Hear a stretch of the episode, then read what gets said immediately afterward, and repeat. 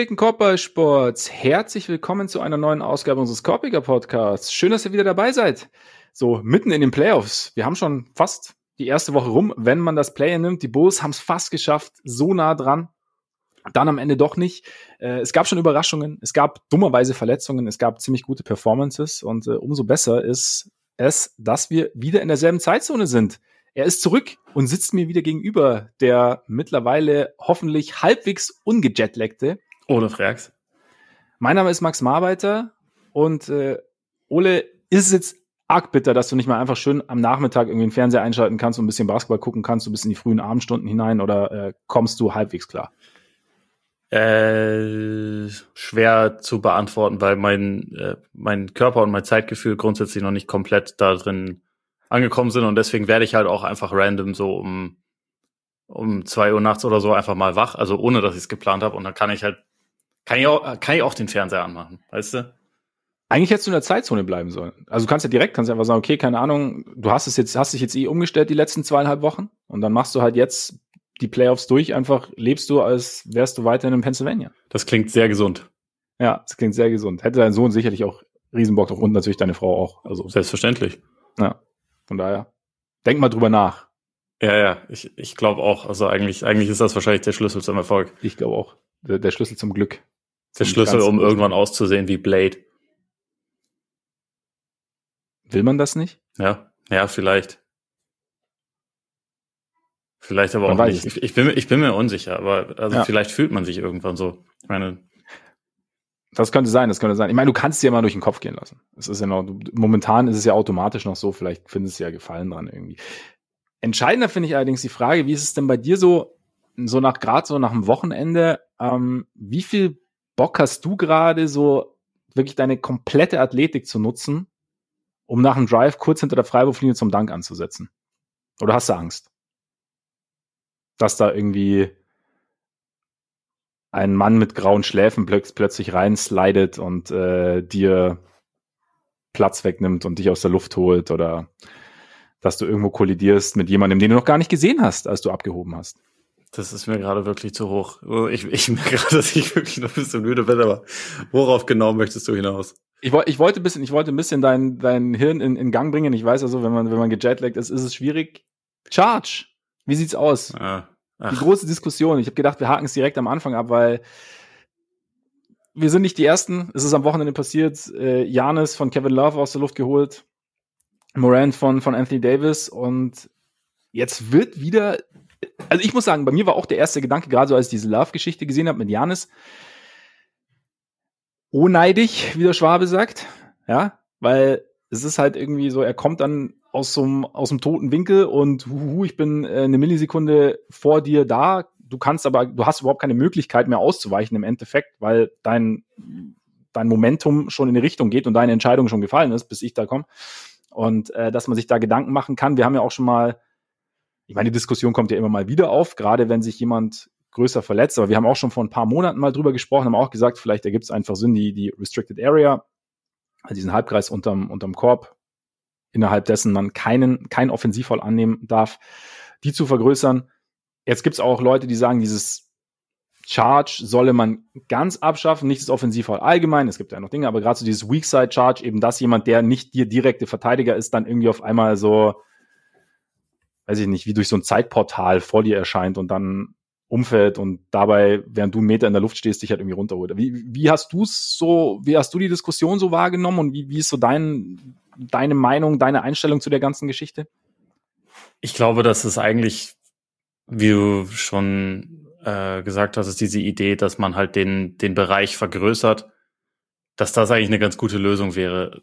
Ich glaube, es ist nicht, nicht richtig, das komplett abzuschaffen. Äh, also auch wenn ich die, äh, diese Neigung verstehen kann, also weil, weil es halt schon häufiger zu gefährlichen Plays geführt hat. Aber ich, ich glaube halt, dass man grundsätzlich der, der Defense nicht zu viele Werkzeuge nehmen sollte. Und das ist halt irgendwie so mit das Letzte, was du machen kannst. Aber es sollte vielleicht nicht so nah am Korb noch möglich sein, weil es dann halt häufig oder also mehr dazu führen kann, dass, dass da gefährliche Plays draus werden. Und das ist, das ist jetzt halt auch wirklich schon schon häufiger passiert. Ich meine, man kann sich auch bei anderen Aktionen verletzen, aber das ist halt so eine da, also im Prinzip ist das, das Werkzeug, was die Defense da hat, ja, ich muss mich jetzt halt irgendwie nur kurz sortieren und dann rennst du mich um und wir, wir, wir fliegen ineinander und ich kann das aber halt, also auch wenn ich dann derjenige bin, der den Kontakt aufnimmt, kann ich ja mehr kontrollieren, wie ich dabei bin, weil du bist ja schon in der Luft und äh, ja. also deswegen ist es halt für den für den Offensivspieler gefährlicher. Ich glaube deswegen, dass es halt eigentlich das Risiko reduzieren würde und gleichzeitig halt trotzdem auch nicht der Defense jedes jedes Mittel nehmen würde, um so Drives halt noch zu unterbinden, wenn man halt einfach diesen diesen Bereich ein bisschen vergrößert. Komplett abschaffen, ja. wie gesagt, halt ich glaube ich für zu zu drastisch oder wie siehst du das? ich muss sagen, ich fand die, die Diskussion rundherum eigentlich diesmal echt ganz interessant, weil es so, so, so ein paar Perspektiven gab und, und zum, also viele sagen ja sofort, erst ist halt ein Basketballplay, ist halt, ist halt Verteidigung, spielen halt richtig Verteidigung. Und dann gab es gab's auch so ein paar Leute, die gesagt haben, naja, ist, ist, es, ist es denn wirklich ein Basketballplay oder haben wir es zum Basketballplay gemacht? Also so dieses, zum Beispiel, ähm, jetzt letzte Nacht, oder was, ähm, oder was ein Spiel, eins bin ich mir sicher, äh, Clippers äh, gegen Suns, war, hat Booker Terrence Mann verteidigt direkt und ist dann quasi, wie es schon heißt, bet him to the spot und war dann halt in einem Split Second, quasi, geil, schön, schön Anglizismus, äh, im Bruchteil einer Sekunde früher da und stand schon und hat damit das Offensivvoll angenommen. Und dann ist es für mich eher ein Basketballplayer, so dieses, wie du auch sagst, sich so reinsliden, während ich mich mehr kontrollieren kann und du dich eigentlich nicht mehr so kontrollieren kannst. Das fand ich mal ganz interessant, ob man das dann halt mal zu, ja, sich halt zu überlegen, ob das das große Basketballplay ist ich bin schon auch auf der Seite, die sagt, man kann der Defense gerade in Zeiten oder man sollte die Defense gerade in Zeiten, in der Offenses so dominieren, in der es Verteidigen immer schwieriger wird. Einerseits natürlich durch die mittlerweile fast 20 Jahre alte Abschaffung des, des Handchecking, aber auch dadurch, dass durch die wachsende Athletik, durch das verbesserte Shooting und damit Spacing, ähm, das wird es ja für die Defense immer schwieriger. Das heißt, hier alle Werkzeuge zu nehmen, finde ich schwierig ich glaube, die Definition für mich ist, ist es wirklich ein, ein legitimes Werkzeug? Ist es ein Werkzeug, das wir brauchen? Und dann gab es auch noch eine Stimme, ich weiß nicht mehr genau, woher es kam. Ich meine, im Endeffekt, die Defense hat ja die Möglichkeit, hatte die Möglichkeit zu verteidigen, nämlich den Drive zu verteidigen, in beiden Fällen. Aber sowohl Ja als auch ähm, Janis haben ja sozusagen quasi ihr Matchup gewonnen. Und dann, klar, als Team-Defense bist du nochmal, kannst du anderweitig verteidigen, aber dann ist es vielleicht auch eher, ist es vielleicht eher die Hilfe. Vielleicht ist es auch ein Punkt zu sagen, wir nehmen der Defense dieses Stilmittel, erlauben dann vielleicht wieder Handchecking. Gab es auch Stimmen, beziehungsweise überlegen, wie wir mit Verticality umgehen, also dass der verteidigende Spieler gerade hochgehen muss. Und wenn er nicht ganz gerade hochgeht und der Offensivspieler in ihn reinspringt, ist es quasi Defensivfoul.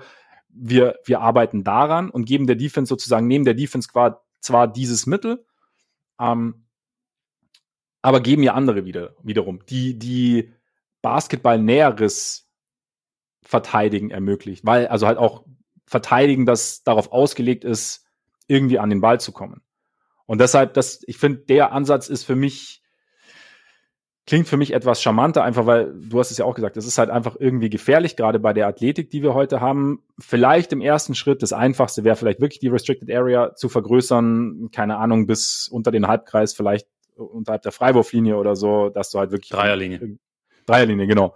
Dass du, dass du das halt irgendwie machst. Ich denke halt, wie gesagt, ich finde, es ist jetzt nicht so dieses maximal, es ist für mich nicht dieses große Defensivwerkzeug, ohne dass keine Defense auskommen kann. Ich denke eher, man kann man kann anderweitig verteidigen und kann der Defense vielleicht auch wieder mö mehr Möglichkeiten geben zu verteidigen, vielleicht etwas physischer zu verteidigen, ohne dass es gefährlich wird für, für den, für den Offensivspieler. Ja, finde ich ganz interessant. Also, das ist vielleicht auch ein, eine etwas größere Diskussion, die man, die man eh mal führen könnte. Also was sind, was sind wirklich Basketball-Plays auch auf beiden Seiten? Hier beispielsweise diese, ähm, dieser klassische, klassische Durant Swipe-Through, äh, wo man halt eigentlich genau, nur darauf ja. spekuliert, ja. dass da irgendwo eine Hand ist, wo man einfädeln kann und dann springt man noch ganz, ganz fake hoch und äh, tut so, als würde man, als hätte man eigentlich schon immer werfen wollen und in Wirklichkeit geht es ja, nur darum, die Arme so durchzuziehen das ist ja auch kein Basketballplay, aber es ist trotzdem legitim, genau. dass man dafür halt äh, das Defensivfoul bekommt, so wie die Regeln jetzt sind. Und das ist halt da dann auch ein bisschen die Frage, kann man da auch ansetzen? Und also, wenn man das Thema breiter fächert und halt guckt, wo, wo kann man vielleicht auf beiden Seiten was wegnehmen, in Anführungszeichen, das fände ja. ich, glaube ich, eigentlich auch die beste Lösung. Es ist halt auch immer ein bisschen die Frage der Durchführbarkeit, also auch gerade mit, mit Vertikalität und so, ne? Weil im Moment ist es halt so, dass im Zweifel häufig dann die Auslegung für den Offensivspieler ist. Genau. Weshalb man viele Freiwürfe bekommt und also deswegen meine ich nur, äh, manchmal ist es halt schwer noch zu sehen, welche, welche Mittel die Verteidiger jetzt haben, gerade wenn es halt ähm, nah am Korb ist und jemand halt den, den Drive schon hat, weil da irgendwie sehr viel halt für den Offensivspieler ausgelegt wird. Aber wenn man da rangeht und versucht, auf beiden Seiten vielleicht so ein bisschen an, an so Regeln ranzugehen oder auch an die Auslegung von Regeln ranzugehen, das, das fände ich auf jeden Fall auch äh, praktikabel. Ich glaube, das, das ist halt schwer, das irgendwie jetzt vom Zaun zu brechen, sondern da sollten sich wahrscheinlich Leute in der, in der Offseason mal zusammensetzen und mal gucken, ob man da vielleicht noch was, was anpassen kann. Ich glaube, die schnelle Lösung wäre, wie gesagt, halt zu sagen, Restricted Area größer und gleichzeitig da, damit zum Beispiel solche Dinge halt nicht passieren, weil also für den Sport ist es ja jetzt auch erstmal mies, wenn quasi zwei der besten, interessantesten Spieler der Liga in ihrem ersten Erstrundenspiel irgendwie verletzt rausgehen und man jetzt nicht weiß, spielen sie nochmal, wie, wie sieht die Serie aus? Also das, das kann ja, ist ja auch nicht im Interesse der Liga dann zu sagen, okay, wir machen jetzt direkt zur nächsten Saison Restricted Area größer, dann muss man sich nicht groß umgewöhnen und gleichzeitig überlegen wir aber genau, welche, wie kann man, wie kann man die Regeln allgemein anpassen. Ich meine, Verticality ist wahrscheinlich auch so ein Punkt, da ist es halt halbwegs klar. Springt jetzt klar, es gibt dann immer noch Grauzonen, wie sieht's jetzt mit den Armen aus und, und gehen die Arme nach vorne, gehen sie nicht nach vorne und du siehst halt mehr oder weniger, ob ein Spieler gerade hochspringt. Wenn es halt, wenn du sagst, okay, es geht darum, zum Beispiel, wer jetzt den Kontakt initiiert, dann bist du, vergrößert sich vielleicht die Grauzone und dann ja. hast du wieder mehr Diskussionsbedarf oder was auch immer. Aber wie gesagt, also wie, es ist eine größere Diskussion, aber also wo ich mir sicher bin, ist das, was gemacht werden muss, weil es ist halt einfach, es ist halt einfach saublöd. Und es passiert, es passiert halt nicht immer, aber es passiert A zu oft und wenn es passiert, kann es halt richtig scheiße enden. Und es ist jetzt halt zweimal ziemlich mies geendet. Ja. Ja, absolut. Also so wie es, wie es gerade ist, ist es nicht zufriedenstellend. Das denke ich auch. Ja. Sind denn die Playoffs für dich bis jetzt zufriedenstellend, um mal den Bogen zum wirklich Sportlichen zu spannen? Auf jeden Fall. Also ich finde, oder also bei mir persönlich ist es so, auch gerade weil wir halt am, am Sonntag zurückgeflogen sind, während, äh, während vier Spiele waren, ähm, wo man da nicht so ganz viel von mitbekommen hat und das halt wie alles so ein bisschen nachträglich passieren musste.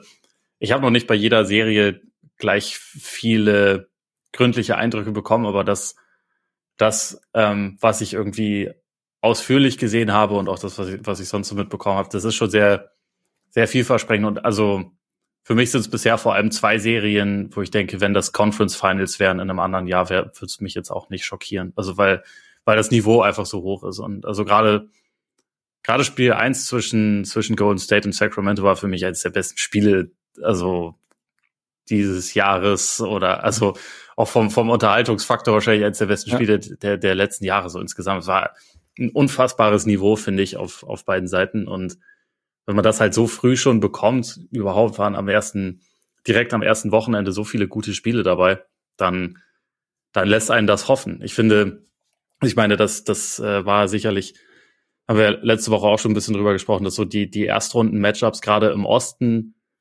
jetzt auf dem Papier nicht unbedingt alle für ganz viel Spannung äh, oder ganz viel Vorfreude gesorgt haben.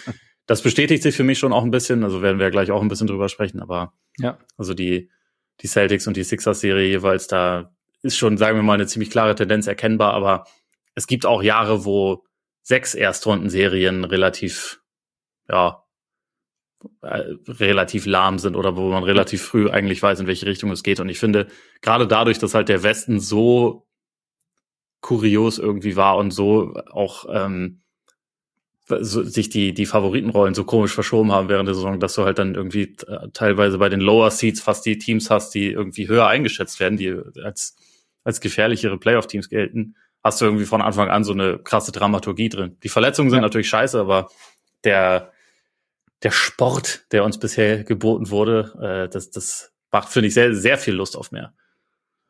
Definitiv. Und vor allem, vor allem Kings Warriors natürlich. Aber da ist ja, das ist ja quasi das Paradebeispiel von der Lower Seed wird etwas höher eingeschätzt als der Higher Seed, weil klar, amtierender Meister und Andrew Wiggins zurück, also quasi jetzt komplett und theoretisch bessere Defense, beziehungsweise beim Gegner große Fragezeichen hinter der Defense nach der Regular Season. Und jetzt, wie, wie bist du denn nach den ersten beiden Spielen, hat sich bei dir schon so ein bisschen, also vielleicht steigen wir einfach mit der Serie ein, weil du sie, weil du sie schon erwähnt hast, hat, hat sich, hat sich da die, die Meinung so ein bisschen gedreht? Hast du Dinge gesehen, bei denen du sagst, okay, das könnte etwas sein, was die Warriors auch perspektivisch innerhalb der Serie vor Probleme stellt, vielleicht für unlösbare Probleme? Ähm, oder denkst du, okay, es war jetzt halt auch so ein bisschen die Auswärtsschwäche, jetzt können sie sich zu Hause zwei Spiele ein bisschen Rhythmus holen, Andrew Wiggins kommt vielleicht nochmal besser rein. Problem ist natürlich, dass in Spiel drei jetzt erstmal unsere Freund, unser Freund Draymond raus ist. Ne? Das ist natürlich, ähm, hilft jetzt vielleicht nicht unbedingt dabei, in den Rhythmus, in den Rhythmus zu kommen.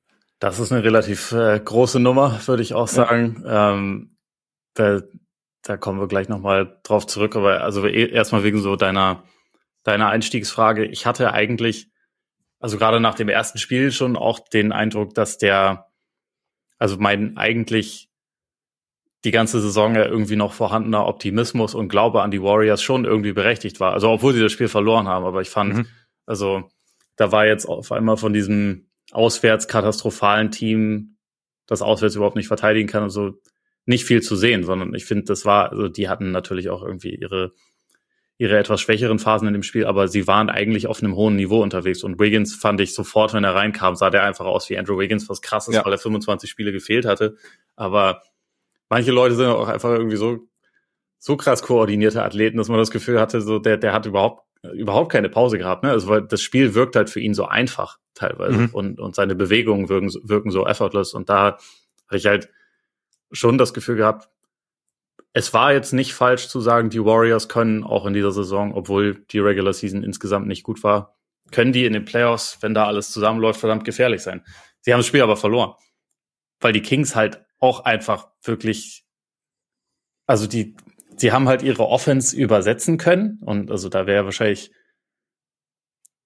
da wäre vielleicht sogar noch mehr gegangen, also gerade wenn man bedenkt, dass Sabonis im ersten Spiel kein besonders gutes Spiel gemacht hat, aber das konnten sie übersetzen und die die Defense, also der, das Level an, an Vorbereitung, das sie hatten und auch an, ähm, also das, was vor allem Davion Mitchell auch gegen, gegen Curry teilweise gemacht hat, das, das war halt nochmal eine Dimension, die man in der Regular Season von den Kings jetzt nicht unbedingt immer gesehen hat. Und äh, insofern war das für mich, oder also ist auch jetzt so, es ist ein bisschen, bisschen beides. So einerseits mhm. denke ich, es war nicht grundsätzlich falsch zu denken, die Warriors haben noch ein Level, auf das sie gehen können. Und es ist aber gleichzeitig auch so, die Kings haben vielleicht auch noch ein höheres Level, das ja. sie erreichen können. Und ich bin total gespannt darauf, wie sich jetzt diese, ähm, diese frenetische Energie, mit der sie gespielt haben, auch nach auswärts übersetzen lässt, weil also mhm. ich, ich meine, diese beiden Spiele, die sie jetzt, die sie jetzt in Sacramento hatten, die waren ja schon auch deshalb absolut besonders, weil die Stimmung unfassbar war. Also das hat man, finde ich, gemerkt, also wie, wie diese, absolut diese gesamte Halle irgendwie dafür gebrannt hat, nach 840.000 Jahren mal wieder ein Playoff-Spiel zu sehen und halt auch ein ja. Team zu haben, das ist halt wirklich, das nicht einfach nur da ist, sondern das, das eine Chance hat und das halt unfassbar schön aufregenden Basketball irgendwie spielen kann. Also gerade so, ich habe auch nach dem ersten Spiel gedacht, sie sind nicht das Beste, aber das aufregendste Duo der Liga ist halt schon Fox und Monk, wenn beide gleichzeitig ihr A-Game haben. Weil das ja. einfach so dermaßen unterhaltsam ist. Also das, ja. das Tempo, mit dem die beide spielen können, diese Selbstverständlichkeit. Ich finde grundsätzlich Fox in den ersten beiden Spielen, das ist extrem beeindruckend, wie man das Gefühl hat, der kommt eigentlich immer zu den Abschlüssen, die er haben will. Also er trifft nicht jeden Wurf, aber eigentlich ähm, die Warriors, obwohl sie jetzt ja wieder andere defensive Mittel haben als noch vor ein paar Wochen, also halt einfach wegen, wegen GP2 und wegen Wiggins, ähm, können ihn nicht wirklich davon abhalten, dass er halt so also auf Höhe der Freiwurflinie irgendwo oder noch ein bisschen, bisschen näher dran zu seinen Abschlüssen kommt und der spielt mit einer Kontrolle, die ich halt echt für jemanden, der halt einfach noch nicht in den Playoffs gespielt hat vorher, extrem, extrem gut. Da Shoutout an dieser Stelle auch, erste Clutch Player of the Year überhaupt. Stimmt, Shoutout. Wir wussten ja. alle, dass es passieren würde, aber trotzdem äh, Gratulation. Das war, das war halt schon echt, echt verdammt gut. Und wie gesagt, ich bin, bin sehr gespannt, wie sie diese, diese Pace jetzt irgendwie auch dann übertragen können, wenn sie auswärts spielen. Aber ja, dadurch, dass, dass Draymond dann nicht dabei ist, ist halt, vielleicht fragen wir mal so, äh, was glaubst du, wie, wie das jetzt irgendwie die, den Spielraum der Warriors einschränkt? Ist das, ist das jetzt für dich eine, also potenziell eine Vorentscheidung in dieser Serie schon? Also, weil von 3-0 erholt man sich jetzt ja theoretisch nicht. Ich bin gespannt. Also, weil, ich meine, wir haben ja schon oft genug den Fall gehabt, dass dann irgendwie ein Schlüsselspieler ausfällt. Die Warriors kennen es nur zu gut. 2016 Finals ne, mit, mit Draymond damals und dann ging es äh, genau in die, in die andere Richtung. Aber jetzt bin ich mal gespannt, weil, wie, ob es dann vielleicht auch so eine andere Reaktion gibt. Es ist halt so ein bisschen, ich bin gespannt, wie, wie sie jetzt reagieren, weil ich habe einen ganz interessanten äh, Thread bei Twitter gesehen von NBA Einstein, der so ein bisschen, äh, der so ein bisschen aufgezeigt hat über ein paar Videos, wie Mike Brown. Und ich glaube, das ist auch ganz kurz ein Faktor, den ich vorher auch unterschätzt habe, ist halt, dass da einfach ein langjähriger Warriors Assistant bei den Kings auf der Bank sitzt, der halt die Warriors in- und auswendig kennt und halt auch A, weiß, was sie, was sie häufig machen. Klar, Steve Kerr dann, vielleicht ist sich Steve Kerr dessen auch bewusst und hat dann sicherlich auch noch andere Ideen oder hat auch noch andere Ideen.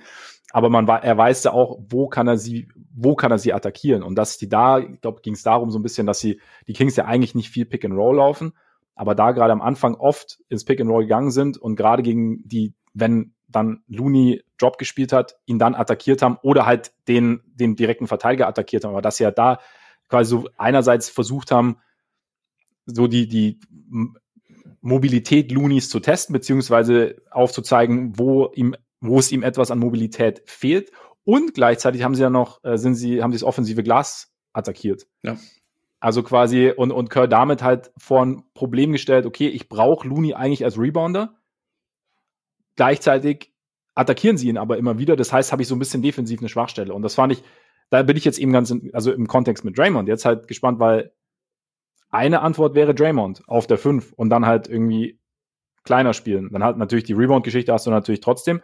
Aber wie, jetzt hast du Draymond nicht. Was ist jetzt? Keine Ahnung. Hilft vielleicht, ist es vielleicht nicht schlecht, wenn Kuminga mal mehr spielen muss? Also nicht, dass, dass Kuminga bis jetzt der verlässlichste Spieler auf Erden gewesen wäre, aber ist es vielleicht mal so ein, ist, ist es dann genau, dass du genau in diesem einen Spiel ein Kuminga-Spiel bekommst? Kann ja, kann ja sein. Mhm. Aber ich glaube, so im Zuge dessen ist es, ist es sehr interessant, was draus wird. Ja, und man muss halt, äh, es ist halt eigentlich, finde ich, für mich so schwer einzuschätzen, weil die Warriors halt die ganze Saison über zu Hause und auswärts halt einfach ein ganz anderes Team waren. Das heißt, wer, wer, wer tritt da jetzt auf? Und ich kann mir schon vorstellen, du hast, also ich fand auch, dass Wiggins nicht so aussah, als hätte er irgendwie 25 Spiele verpasst und hätte, wäre jetzt irgendwie ins kalte Wasser geworfen worden, aber kriegt er noch mehr Rhythmus, weil gleichzeitig fand ich schon auch, ja, Wiggins ist wieder da, ja, Gary Payton ist wieder da, aber sie sind halt anders da als letztes Jahr. Es ist nicht, nicht so dieser, dieser Rhythmus, dieser, dieser Rhythmus als Team gefühlt so da. Also auch wenn es besser aussah, als man es auswärts gesehen hat, aber es fehlt halt so dieses, dieses kleine bisschen Selbstverständnis, hatte ich so den Eindruck. Weißt du, wie ich meine? In dem, in dem was, glaub, alle, was weiß, man im Kollektiv meinst, ja. tut. Meine Frage wäre da halt, ob das, also wie viel davon die Warriors sind und wie viel halt auch einfach ist, dass die, dass die Kings irgendwie bisher ihre Linie halt auch durchgedrückt Absolut. haben. Also auch gerade für mich ist das beste Playoff Adjustment aller Zeiten äh, in der in der ähm, Halbzeitpause von von Spiel 1, wie Mike Brown zu, zu seinem Team sagt, Leute, wir spielen schnell. Wir müssen noch viel schneller spielen. und sind einfach noch schneller spielen. Also gerade auch wegen Looney, das habe ich mir nämlich auch, äh, hatte ich mir auch notiert. Ich finde, der hat im Halbfeld schon absolut seinen, seinen Wert auch teilweise gezeigt. Also auch wenn sie ihn in der, in der Drop auch attackiert haben und so, aber ja. man sieht da schon, wie wertvoll der ist. Aber dieses konstante Rauf- und Runterrennen und wir pushen immer den Ball, das ist halt für ihn nicht dauerhaft zu leisten. Und ja. äh, das ist halt auch etwas, womit die Kings halt, glaube ich, auch einfach sehr viel, sehr viel Chaos gestiftet haben. Natürlich, und äh, also gleichzeitig auch gerade so diese Aggressivität von, von Mitchell, aber auch von, von Fox, die immer wieder auch in, in Passwegen unterwegs sind, weil die halt auch wissen, auch hier der Brown-Faktor wahrscheinlich, Wobei, ich meine, gut, du und ich wissen auch, dass die Warriors seit, seit Jahren, wenn es eine Achillesferse gibt, offensiv, dass, die, dass das die Turnover sind. Aber da sind die Kings halt richtig aggressiv auch, was das ja. angeht, ne? Ja. Und, und bringen da halt wirklich viel durcheinander. Und ich weiß dann teilweise nicht, wie viel davon ist. Okay, die Warriors haben lange nicht zusammen, also hatten lange nicht ihr bestes, bestes Line-up zusammen und müssen sich daran erst wieder gewöhnen ist und wie viel auch ist.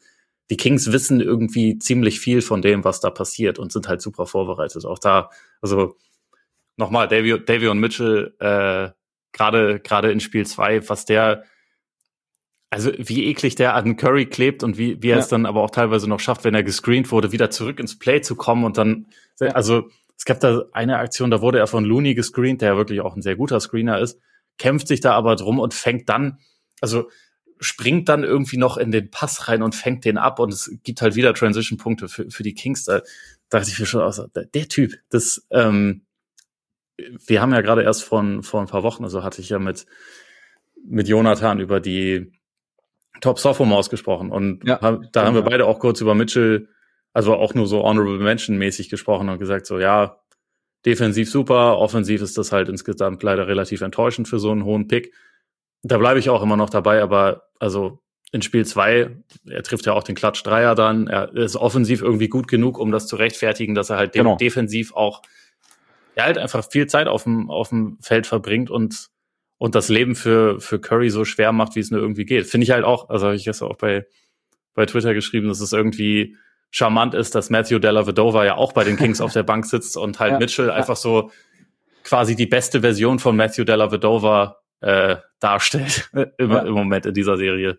Also ist irgendwie ganz cool, so der, der Lehrling quasi, ja, der, der besser ist als sein Meister. Ich bin gespannt, ja. ob auch er irgendwie äh, intravenös behandelt werden musste nach den Spielen, weil das so, so anstrengend ist, was er da macht. Aber es ist auf jeden Fall, ja, ziemlich, ziemlich sehenswert, was er macht. Ich bin, ich bin sehr gespannt, wie jetzt halt der, der Konter der Warriors irgendwie ausfallen kann, weil halt einfach Draymond so als, als ordnendes Element in der Offensive eigentlich schon natürlich sehr wichtig ist, auch wenn man da sagen muss, so viel Ordnung war bisher nicht drin. Und auch, also von ihm war jetzt auch nicht das Playmaking ganz, ganz so sauber, ja. wie man das schon öfter mal gesehen hat.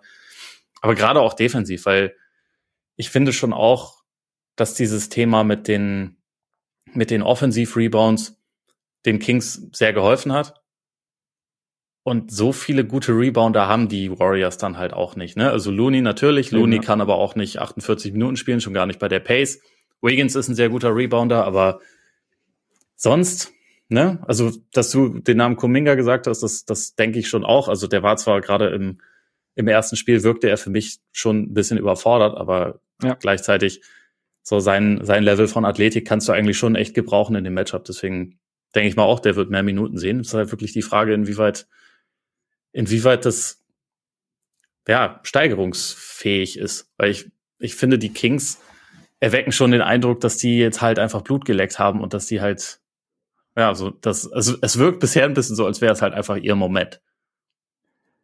Das tut's. Also vor allem, ich meine, du hast, du hast Mitchell angesprochen, aber es ist ja auch interessant, also wie, also, oder du hast ja ganz am Anfang auch gesagt, die Kings haben auch noch irgendwie einen, einen anderen Gang und, und gerade defensiv, also wie hart sie halt abseits des Balls spielen. Also halt gerade so dieses Ding, man kennt es ja, die Warriors bewegen sich gern abseits des Balls und, und, und, Curry sowieso, und, aber die Kings machen es ihnen halt schwer, weil die Kings halt immer irgendwo im Weg stehen und immer halt sich auch um Off-Ball-Screens rumkämpfen und halt beziehungsweise keinen einfachen Cut irgendwie zulassen. Und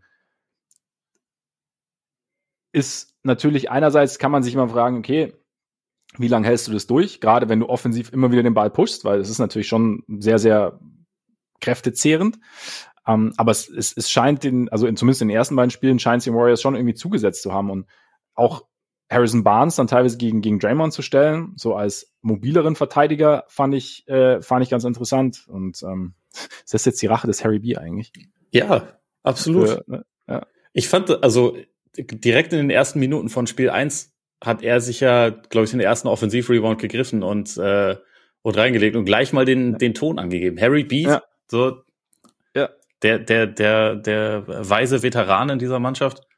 Es ist schon nicht zu unterschätzen. Also, auch wenn er sportlich, finde ich jetzt, er ist wahrscheinlich nicht einer der fünf wichtigsten Spieler des Teams, aber so als, als Leader geht der halt schon, also er ist halt abgesehen von, wie gesagt, von Delhi, der einzige, der schon auf, auf dem Level jetzt wirklich Erfahrungen vorweisen kann. Ich glaube, ja. das ist schon, das ist schon wertvoll für das Team.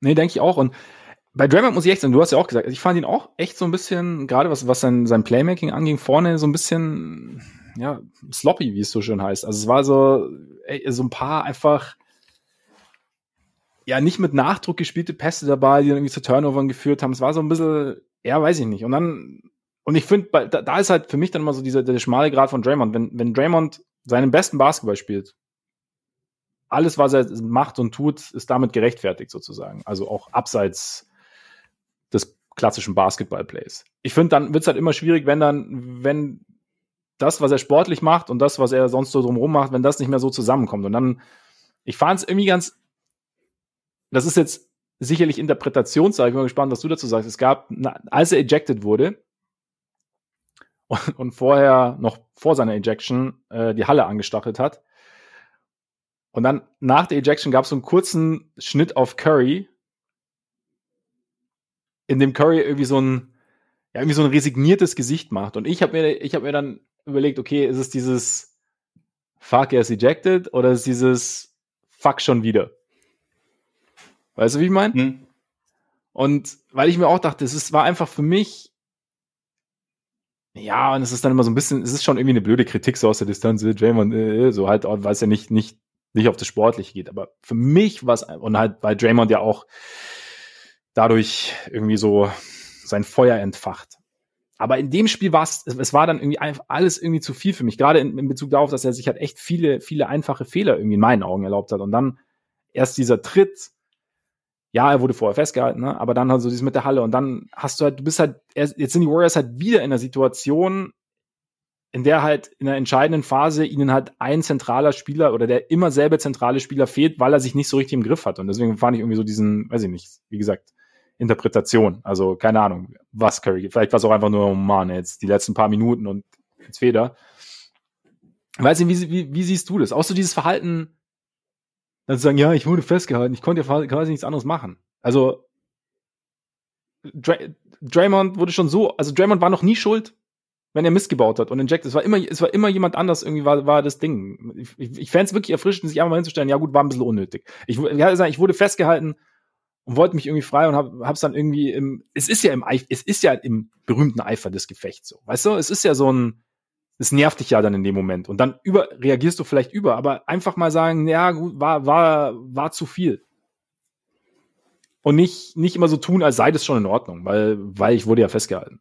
Also es ist einfach das ich meine, du siehst ja, wie, wie unterschiedlich die Reaktionen äh, auch ausfallen. Ne? Also es gibt ja jetzt auch genug Ex-Spieler, die irgendwie gesagt haben, hätte ich ganz genauso gemacht, musste machen. Und also, dass die, dass die Aktion von Sabonis auch nicht sauber war, würde ich auch ja, unterschreiben. Also absolut, das, absolut. Das war schon provoziert, aber natürlich auch aus gutem Grund. Man weiß halt auch, dass man Draymond im Zweifel provozieren kann. Es ist nicht das erste ja. Mal, dass das passiert ist. Und ähm, insofern sollte man einerseits auch denken, der hat das oft genug erlebt, der sollte auch wissen, dass er sich in so einer Situation halt einfach ein bisschen zurückhalten muss. Also gerade auch, weil, glaube ich, bei ihm immer noch im Zweifel ein bisschen genauer hingeschaut wird als bei anderen Spielern, einfach wegen der Vorgeschichte.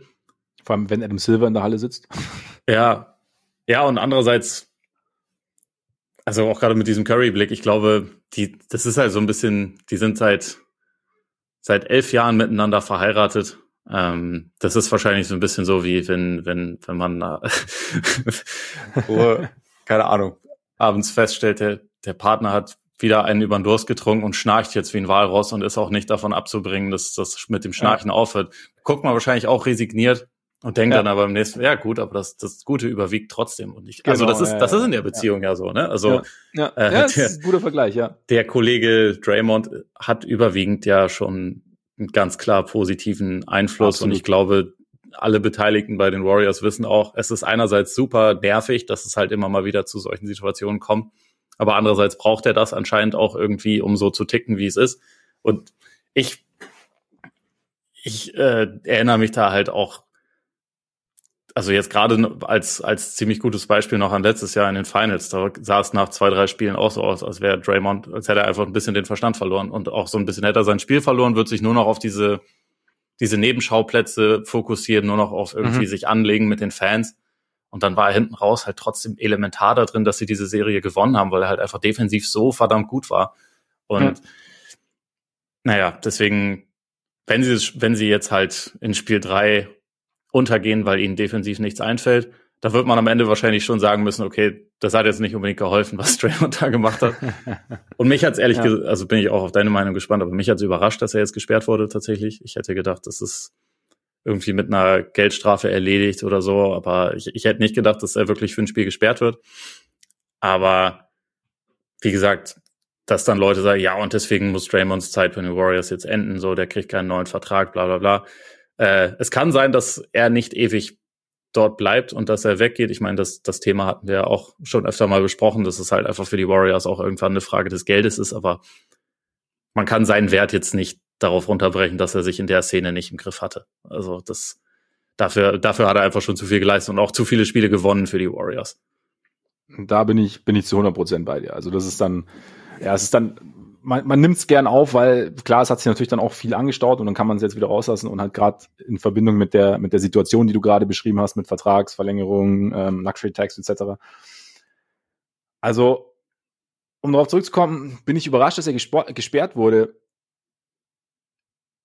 100% damit gerechnet hatte ich nicht. Ich glaube, es ist eher die Frage, die Frage, die ich mir eher stelle, finde ich es gerechtfertigt, dass er gesperrt wurde. Hm.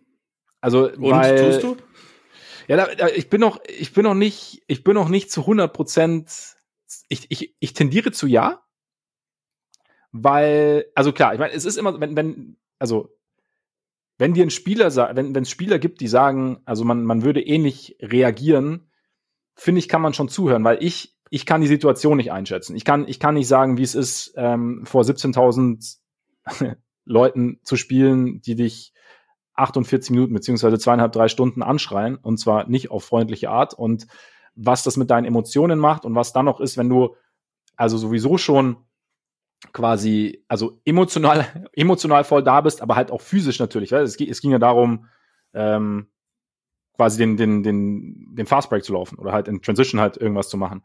Und dann so ein Ding, und dann halt festgehalten bist. Also ich kann, ich kann die Reaktion, ich kann nicht nachvollziehen, was, was das allgemein in, in einem Athleten auslöst und ich kann auch nicht nachvollziehen, also bei Draymond natürlich sowieso nicht, weil du weißt, ich bin ein sehr, sehr ruhiger Zeitgenosse, weißt du, das heißt, ne, ähm, deshalb, nein, aber grundsätzlich, weißt du, ich kann den, Also wenn dich jemand provoziert, dann haust du ihm schon, ja, ja, schon auch mal einen auf die Fresse, ja, Entschuldigung, ja, also dann, ähm, ne, da kenne ich auch nichts. Aber sonst ganz ruhig.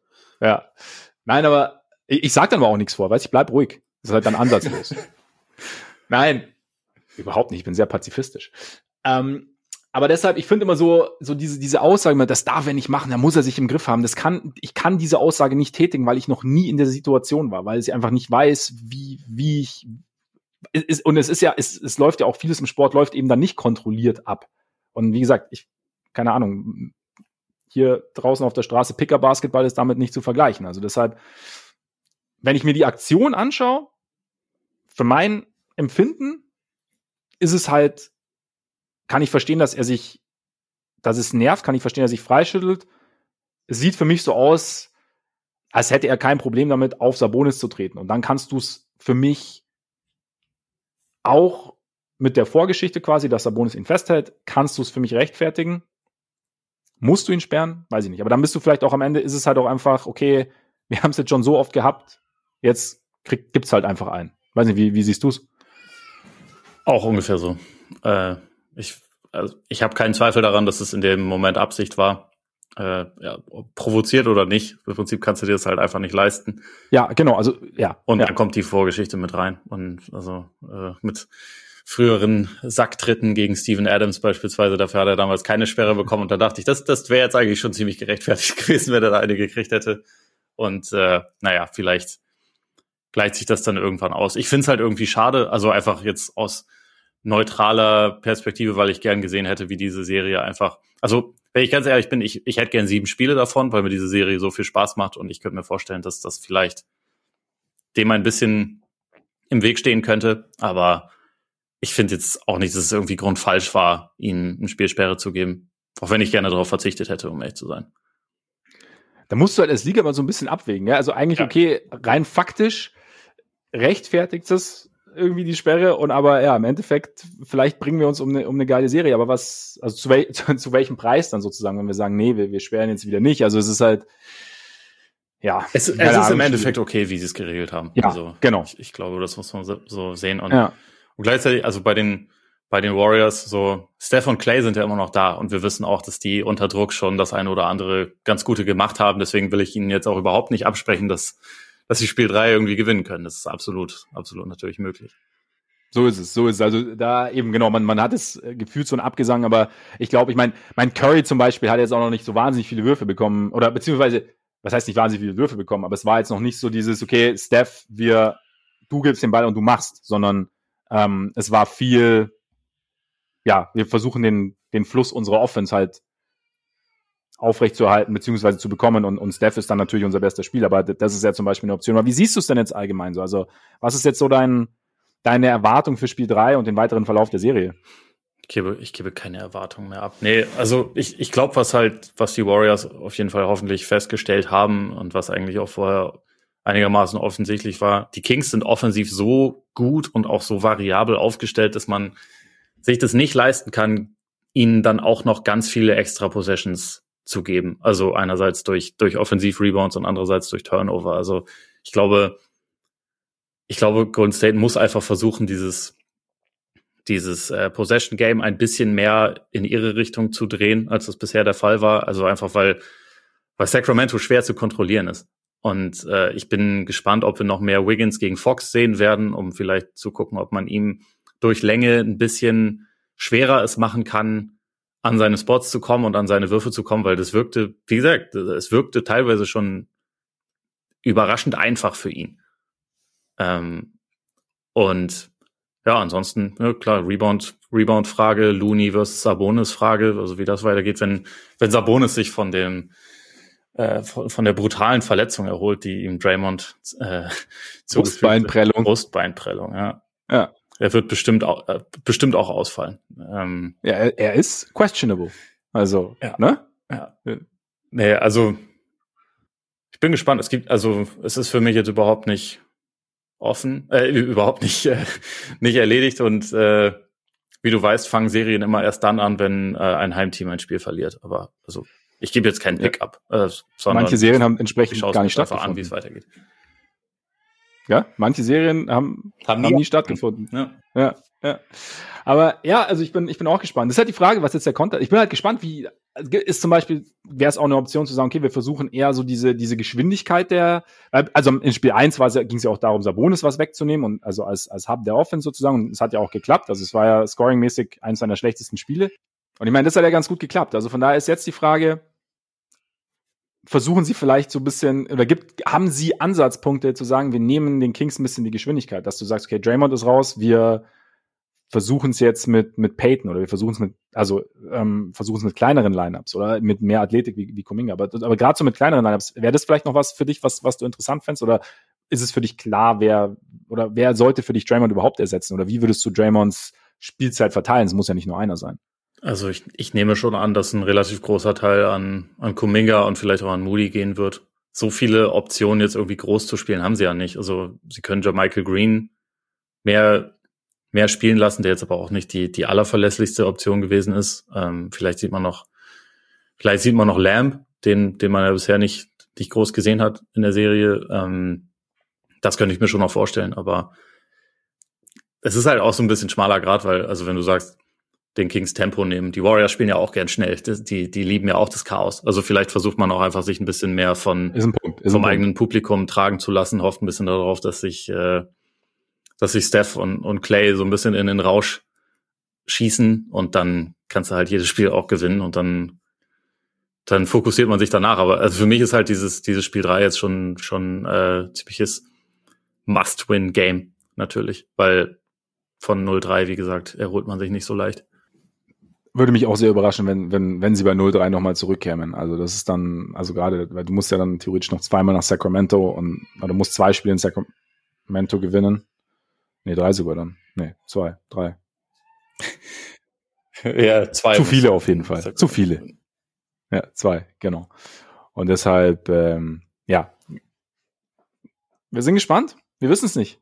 Wir sind bald schlauer und Schauen jetzt mal äh, zu anderen sehr interessanten Serien im Westen, ja. würde ich sagen, oder? Clippers Suns, vergangene Nacht. Ähm, das große 1-1 nach dem großen 0-1 Playoff Kawhi war wieder dabei und äh, Playoff Durant vielleicht noch nicht 100% keine Kritik an Kevin Durant, aber was machst du denn bis jetzt so aus der Serie? Ähm, ich würde erstmal sagen, dass man nie zu sehr ein Team, das Kawhi Leonard in den Playoffs hat, unterschätzen darf, selbst wenn es ein Talentdefizit gibt, weil das, das gibt's in dem Fall, aber es ist schon echt krass zu sehen, wie er halt einfach immer noch mal Level hochschalten kann, wenn es dann drum geht und wie er, also zumindest über die ersten sechs Viertel dieser Serie ziemlich klar der beste Spieler war, wenn man bedenkt, dass auf der Gegenseite jetzt auch jemand rumläuft, der nicht ganz, der nicht ganz mies ist. Aber also Kawhi war halt einfach ja schon schon beeindruckend, wie er halt defensiv auch in verschiedenen Rollen immer noch so einen krassen Einschüchterungsfaktor haben kann, wie er jemanden wie Durant einfach auch mal den Crossover einfach wegnehmen kann und dann nach vorne gehen kann und den wegrammen kann, mhm. wenn er dann, wenn er dann selber stopfen kann, weil er einfach das Gefühl hat, der, der Typ ist doch kein Mensch. Also ähm, ja. man hat das über die letzten Jahre zu selten gesehen, deswegen vergisst man es dann teilweise vielleicht auch ein bisschen, aber Kawhi in den Playoffs ist schon einfach ein, ein eigenes, äh, ein eigenes Biest. Also äh, wenn man, wenn man nur auf Spieler schauen würde, was ihren Playoff-Peak angeht, dann weiß ich nicht, wie hoch man ihn einsortiert, wahrscheinlich so unter den Top 10 all time. Das ist, das ist natürlich so durch Gesamtkarriere absolut nicht gegeben, weil er so viel Zeit verpasst und so wenig Regular Season Dominanz gemessen daran irgendwie zeigen kann. Aber was in den Playoffs immer wieder mit ihm möglich ist, ist halt schon, schon echt der Wahnsinn. Und also Spiel 1 hatte natürlich krasse Dramaturgie, auch das, was Westbrook irgendwie mit einer 3-19 Statline ähm, ja. trotzdem abgeliefert hat, auch defensiv war schon, war schon echt sehr, sehr speziell. Jetzt auch im, in der ersten Halbzeit von, von Spiel 2 sah das ja teilweise auch so aus, als würden die Clippers einfach genau dort weitermachen. Also sie haben, glaube ich, waren mit 13 geführt oder so zwischenzeitlich. Mhm. Westbrook war, war dann auch ähm, offensiv in dem Spiel echt gut. Man, und diese, also was für ein, was für eine Motivation er dann auch hat, wenn auf der Gegenseite halt einerseits Chris Paul und Kevin Durant sind um dann auch defensiv ja. halt wirklich viele gute Plays zu machen. Äh, das ist halt auch nochmal krass. Also, was, was man vielleicht auch vorher ein bisschen unterschätzt hat. Also, ich glaube, dass man sich da auch, ich meine, wir, wir haben ja, wir waren ja nicht, nicht so negativ wie viele andere, was jetzt Westbrook bei den Clippers angeht.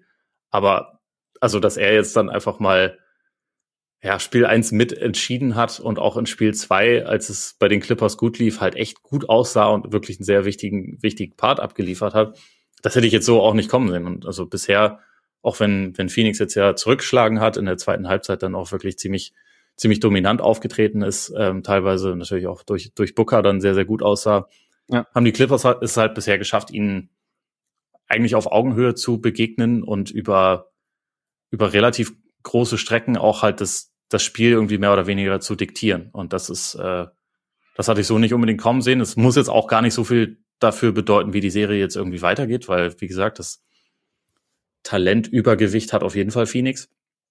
Aber ja, die, die Clippers sind halt, das ist halt schon speziell. Also auch gerade wenn man so bedenkt, bei den, bei den Suns gibt es eigentlich vier Leute, die, also von denen man ungefähr weiß, was man bekommt, auch wenn, wenn jetzt äh, Chris Paul natürlich auch offensiv bei weitem nicht mehr der ist, der mal war und auch defensiv attackiert werden kann. Aber trotzdem, also da weiß man ungefähr Bescheid und dann ist es halt sofort ziemlich shaky. Also, du siehst ja auch, dass irgendwie, mhm. ich glaube, im ersten Spiel elf Leute eingesetzt wurden, aber nur ein Bankspieler über, über zehn Minuten gespielt hat mit Shamet, also dass da auch noch eine Lösung gesucht wird. Also einfach, weil auch dieses, dieses Team mit Durant bisher einfach nur acht Spiele gemacht hat, bevor dann die Playoffs ja. losgingen. Also da wird halt einfach noch gesucht und die Clippers haben zwar nur einen Superstar, aber sie haben dafür halt sonst viele fähige Leute, die man irgendwie bringen kann. Und obwohl das jetzt auch nicht das Team ist, das dafür steht, wir wissen ganz genau, was unsere Identität ist. Das ist ja überhaupt nicht das Clippers-Ding. Aber sie ja. wirken halt da, was das angeht, trotzdem schon ein bisschen weiter als die Suns, finde ich. Und ähm, haben defensiv einfach eine große Vielseitigkeit, haben viele Leute, die sie einsetzen können, um, um Paul das Leben schwer zu machen. Sie haben interessante Lösung gegen Durant. Also, dass Westbrook dann zum Beispiel häufig mal das, das Durant-Matchup direkt hat, hatten wir jetzt ja auch nicht unbedingt kommen sehen, mhm. aber ähm, ja. das hat teilweise halt schon für Verwirrung gesorgt. Sie switchen während, während einzelnen Vierteln ungefähr 18 Mal ihre, ihre Coverage auch defensiv, einfach um die Suns durcheinander zu bringen und machen das teilweise mit Erfolg. Also, es ist bisher, finde ich, obwohl es jetzt nur 1-1 steht, schon eher eher ein Gewinn für die Clippers. Also einfach, weil, weil sie halt, glaube ich, bisher ein bisschen, bisschen mehr aus ihren Möglichkeiten gemacht haben. Ja, und ich habe mir schon die Frage auch gestellt, so dieses, also wir haben ja die, die, die Tiefe der Clippers, haben wir oft besungen, so in, in gerade in der Saisonvorschau. Und ob halt, also, ja, also es ist halt einfach nur ein anderer Ansatz. Und ob du, dich, ob, du dich mit diesem einen Superstar, der ja wirklich in den Playoffs zu den absolut Besten gehört, mit einem sehr, sehr potenten Supporting Cast, ob du dich den, und einem sehr, sehr vielseitigen Supporting Cast, ob du dich dann nicht, nicht angleichst, diesen dreien oder drei Stars, wenn du Chris Paul und Aiton als halbe Stars jeweils noch nimmst, ähm, dann ja, und halt einem, einem ja, eher, eher unzuverlässigen Supporting Cast, plus halt eben der Tatsache, dass sie einfach noch nicht so wahnsinnig eingespielt sind, was ich, wo, wo ich sagen muss, auch so ein bisschen, also wir haben ja viel drüber gesprochen, Durant ist, ist, ist so der, ja, der Prototyp des Plug-and-Play Superstars und da, ja, gleichzeitig merkt man natürlich schon so ein bisschen, also er ist halt, wer hat's gesagt, man kann auch Ryan Russell gewesen sein oder, oder, oder Simmons oder vielleicht war es auch bei Zach Lowe, keine Ahnung. Irgendwo, wo ich halt regelmäßig zuhöre. Äh, er so ein bisschen New Guy-Vibes halt auch hatte. Dass er schon derjenige ist, der dann auch mal so ein bisschen die anderen machen lässt und so halt ein bisschen dasteht, natürlich Aufmerksamkeit auf sich zieht, aber dass er halt, klar, dass noch nicht so dieses Ding da ist, okay, wie genau profitieren Booker und Durant voneinander, wie genau funktioniert das. Ich fand jetzt zum Beispiel auch gerade, also was ich, was ich interessant fand jetzt auch in Spiel, also sowohl in Spiel 1 als auch in Spiel 2, halt Durant als Facilitator, wie, wie bereitwillig er halt die, die Aufmerksamkeit, die er auf sich zieht, halt natürlich auch mit Ball nutzt, um dann halt offene Schützen zu finden. Und da sind dann natürlich auch zwangsweise dann mal, ist dann mal ein Booker frei oder ein Chris Paul bekommt dann Midrange-Abschluss oder, oder Aiton oder, oder ein Torrey Craig, der ja in die Starting Five gerutscht ist, so als Idee Länge gegen, gegen Kawhi und seinen Job, finde ich, relativ gut macht, momentan. Also in, in, in, ersten, in ersten Spielen, also der so, ja, ähm, sein Dreier halbwegs trifft, auch hin und wieder mal zum Ring geht und ich war kurz mal so, okay, Torrey Craig an der Freiwurflinie, wie oft sieht man das? Ja, oder wie oft hat man das gesehen? Wie oft sieht man überhaupt jemanden, der für Phoenix spielt an der Freiwurflinie? Ja, genau, genau. Wofür die Suns natürlich nichts können. Das ist alleine Schiedsrichtergeschichte. Ja. Ne? Nein, aber also so dieses, also eingangs, wie gesagt, die Frage, okay, wie weit, wie weit sind die beiden Teams dann doch auseinander?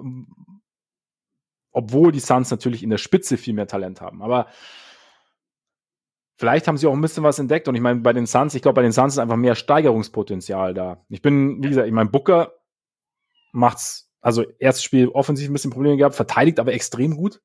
Also finde ich, also ich, ich habe ja vorhin kurz eingangs gesagt, die, die Geschichte, in der ähm, Man das, das Offensivfoul anhängt im direkten Duell und, und aber auch sonst, also wir ein Pass wegen drin ist, wie er Druck auf den, auf den Angreifer ausübt, wie er äh, Loose Balls irgendwie rettet. Also da ist schon, ist eigentlich ein komplettes Defensivpaket. Und aber wie gesagt, ich bin gespannt, wie es halt, ob es noch flüssiger wird mit Durant. Weiß ich nicht. Wie, wie, wie siehst du das so, dass das bis jetzt? Oder habe ich es jetzt ein bisschen zu, in Anführungszeichen, kritisch betrachtet? Nee, ich finde, das ist schon ein fairer Punkt. Also ich meine, gerade auch äh, im ersten Spiel, in den letzten sechs Minuten hat er quasi den Ball kaum noch gesehen und oder auf jeden Fall kaum, kaum noch Abschlüsse gesehen. Und das ist ja nicht unbedingt das, was man sich vorstellt. Und das spricht schon auch dafür, dass er halt noch nicht zu 100 Prozent irgendwie integriert ist. Und auch in Spiel zwei fand ich, im zweiten Viertel gab es mal so eine Phase, wo man das Gefühl hatte, das ist jetzt richtig Durant, weil da hat er sich halt einfach einen Wurf nach dem anderen genommen und war auch einfach nicht zu verteidigen, hat das auch alles irgendwie getroffen und da, da war er halt dann mal richtig im Rhythmus drin. Und sonst ist es schon, glaube ich, dass er halt auch ein bisschen, bisschen guckt, dass er sich da irgendwie integriert. Sie haben es ja auch während dem, während dem Broadcast auch irgendwie erzählt, dass, dass er irgendwie zwischen den also nach, nach dem ersten Spiel irgendwie ein längeres Telefonat oder so auch mit, mit, mit Monty Williams geführt hat, um irgendwie darüber zu sprechen, so was muss ich machen, so äh, wo, wo brauchst du mich, was brauchst du von mir, so nach dem Motto, wo, wo äh, Van Gundy, der, der das co-kommentiert hat, auch einfach nur gesagt hat, also Monty Williams will einfach nur, dass er ist, dass er Kevin Durant ist und aufhört nachzudenken. Und ich glaube, das ist schon, ja. das ist schon legitim. Und ich habe aber eigentlich auch, also deswegen denke ich auch immer noch, dass die, dass die Suns insgesamt wie du gesagt hast, das, das größere Potenzial haben.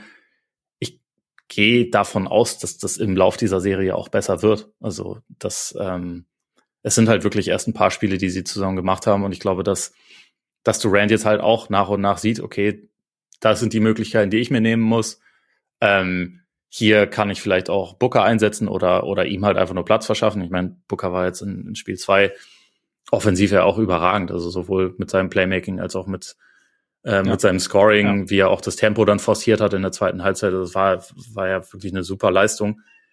Aber dass die beiden halt einfach noch ein bisschen, bisschen besser lernen, wie sie sich gegenseitig ergänzen können, da, da sehe ich halt schon noch viele Möglichkeiten. Und das ist, deswegen schon so, dass, dass Phoenix einfach noch ein größeres, eine größere Upside hat als jetzt, als jetzt das, was die Clippers mit ihrem einen Star. Da kommt es halt dann mehr zum Tragen, dass du nur einen super duper Dude hast Ja. und nicht zwei plus diese, diese dritte Säule mit dem, mit dem Paul Aiton Pick and Roll, das ja schon auch zu guten Abschlüssen führt. Also Aiton ist halt der perfekte Suns Big Man, ne? weil er nicht am Korb finishen wird, aber aus der Mitteldistanz mittlerweile einfach jeden Wurf trifft. Das, damit ist er perfekt für die Suns. Pa- Passt, integriert sich da ganz gut, aber Ja. in Spiel zwei äh, der trifft er dann schon einfach jeden Wurf.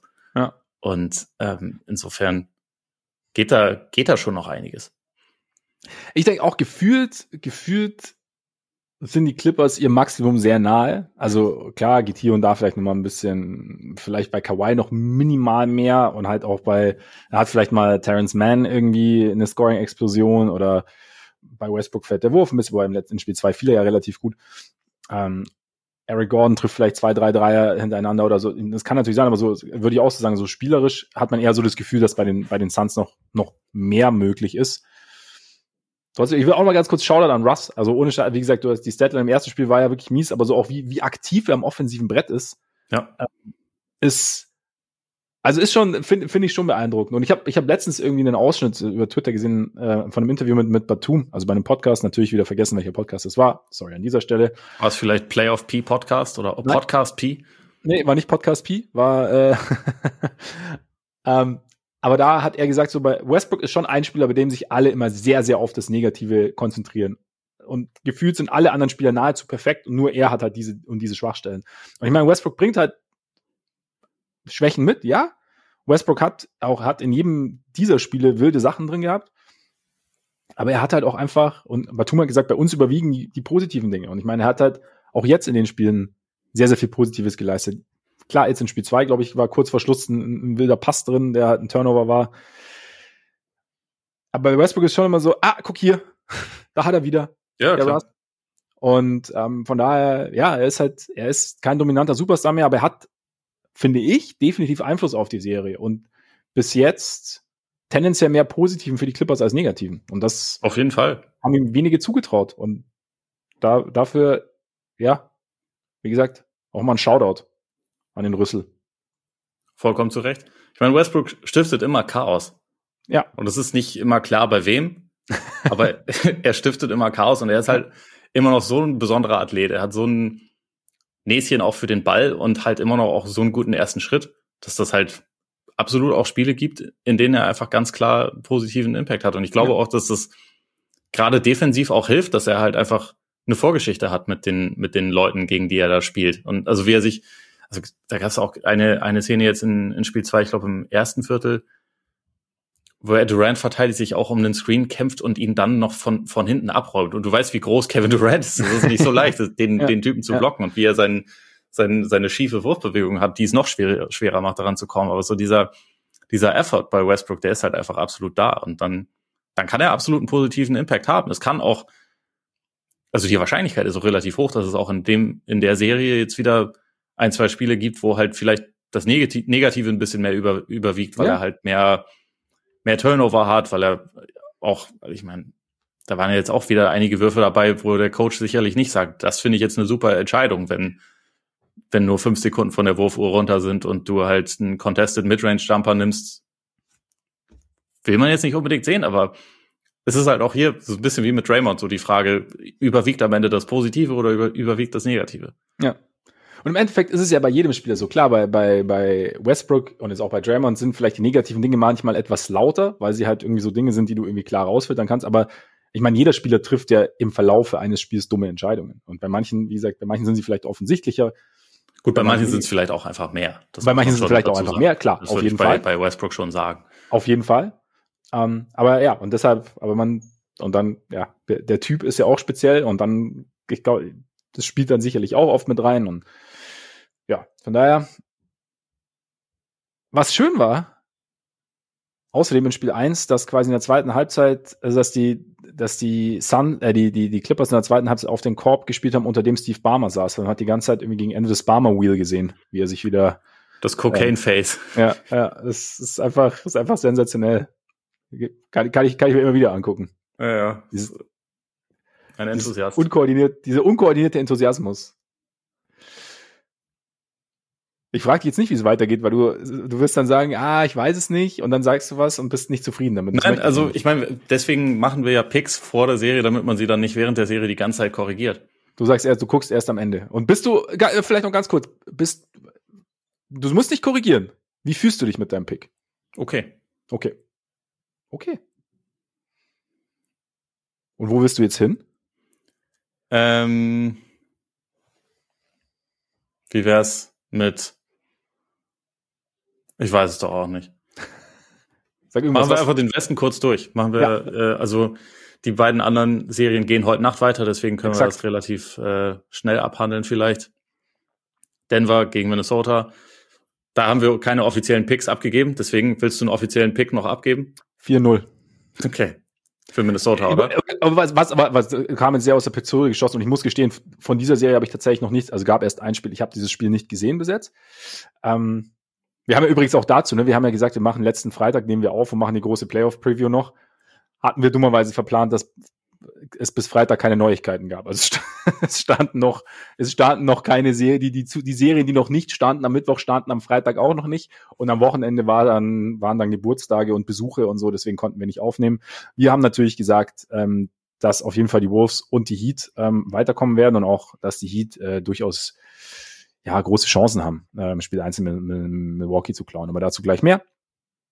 Das, so, das, das wäre der Inhalt gewesen, dieser Vorschau. Aber ich, also ich glaube, dass, ja, wie gesagt, es ist jetzt halt so, es ist jetzt so eine halbe Preview. Ich glaube, dass, dass, dass Denver, Minnesota schon, schon deutlich überlegen ist, gerade so mit diesem, ja, auch mit diesen atmosphärischen Störungen irgendwie bei den Wolves und mit dieser Identitätsfrage. Also, oder? Ich, ich, ich sehe keinen, keinen Weg für Minnesota, da groß was zu klauen. Vielleicht gibt es einen Gentleman Sweep, aber ich könnte mir schon auch vorstellen, dass es einen Sweep gibt.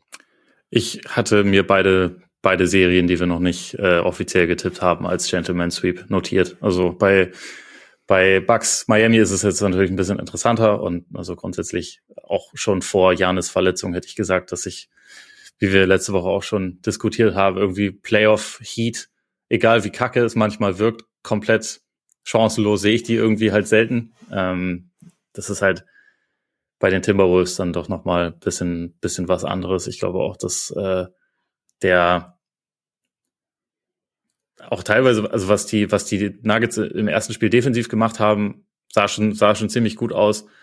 Offensiv war das ja für Denver noch nicht mal eine, eine außergewöhnliche Leistung. Also Murray war gut, aber Jokic hat sich sogar eher zurückgehalten. Da geht mhm. natürlich auch noch viel mehr. Ich glaube, da ist die, die Upside einfach klar verteilt in der Serie. Ähm, und gleichzeitig traue ich Edwards und Towns auch zu, dass die ein Spiel haben, wo sie halt einfach ja. heiß laufen und deswegen, dass sie dann vielleicht eins gewinnen. Aber also mehr als fünf Spiele sehe ich da nicht. Und ich glaube auch nicht, dass es eine, eine groß, groß enge Serie oder also dass es besonders enge Spiele werden weiterhin. Ich meine, auch hier war es ja fast ein 30 Punkte Blowout und ja. äh, ich könnte mir vorstellen, dass es mehr, mehr in die Richtung gehen wird in der Serie. Wie ist es bei der anderen Serie, die noch aussteht? wir haben ja, du hattest ja, glaube ich, auf Lakers gezippt, ne? Mhm. Ich hatte die Grizzlies knapp vorne. Klar, ich meine, die, die, die Moran-Verletzung ist jetzt natürlich das, das, das große Thema, beziehungsweise die, die große Variable. Kann er spielen, wenn er spielen kann, wie kann er spielen, weil sah schon übel aus, wie er seine Hand da, wie seine Hand da verbogen wurde. Und gleichzeitig ist es für mich aber gar nicht so das ganz große Thema nach dem Spiel, weil auch mit Morant war es ja nicht dominant und auch mit Morant waren die, die Probleme offensichtlich. Also, dass Rui Huchimama, wie ähm, Charles Barclay gesagt hat, ähm, so, so, so, so, so eskaliert war natürlich, war natürlich nicht zu erwarten. Bei Austin Reeves ist es mittlerweile eigentlich fast normal. LeBron hat es von Tag eins gewusst, natürlich, ist klar. Ja. Ähm, ja.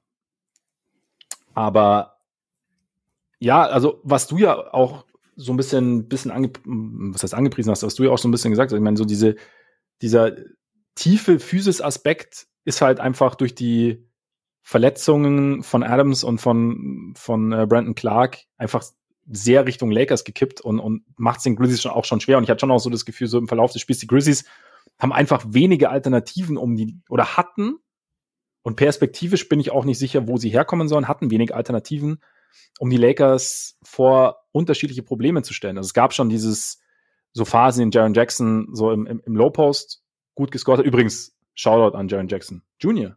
Ja. Der zweitjüngste Defensive Player of the Year. Und ist okay, oder? Also ich hatte ja. ihn bei mir auf Platz zwei, du hattest ihn, glaube ich, auch auf zwei, oder? Genau, ich hatte ihn auch auf zwei, wir hatten beide unterschiedliche Einser, ähm, genau, aber ich hatte ihn auch an, an zwei, also von daher. Ich, ich kann Fall auf jeden Fall gut mit der, mit der Wahl leben, finde es auch, dass es eine äh, passendere Wahl ist als, als jetzt ähm, Lopez oder so. Ja. Also einfach wegen diesem wegen dieser nicht, Viel, Vielseitigkeitsfaktor. ähm, ja.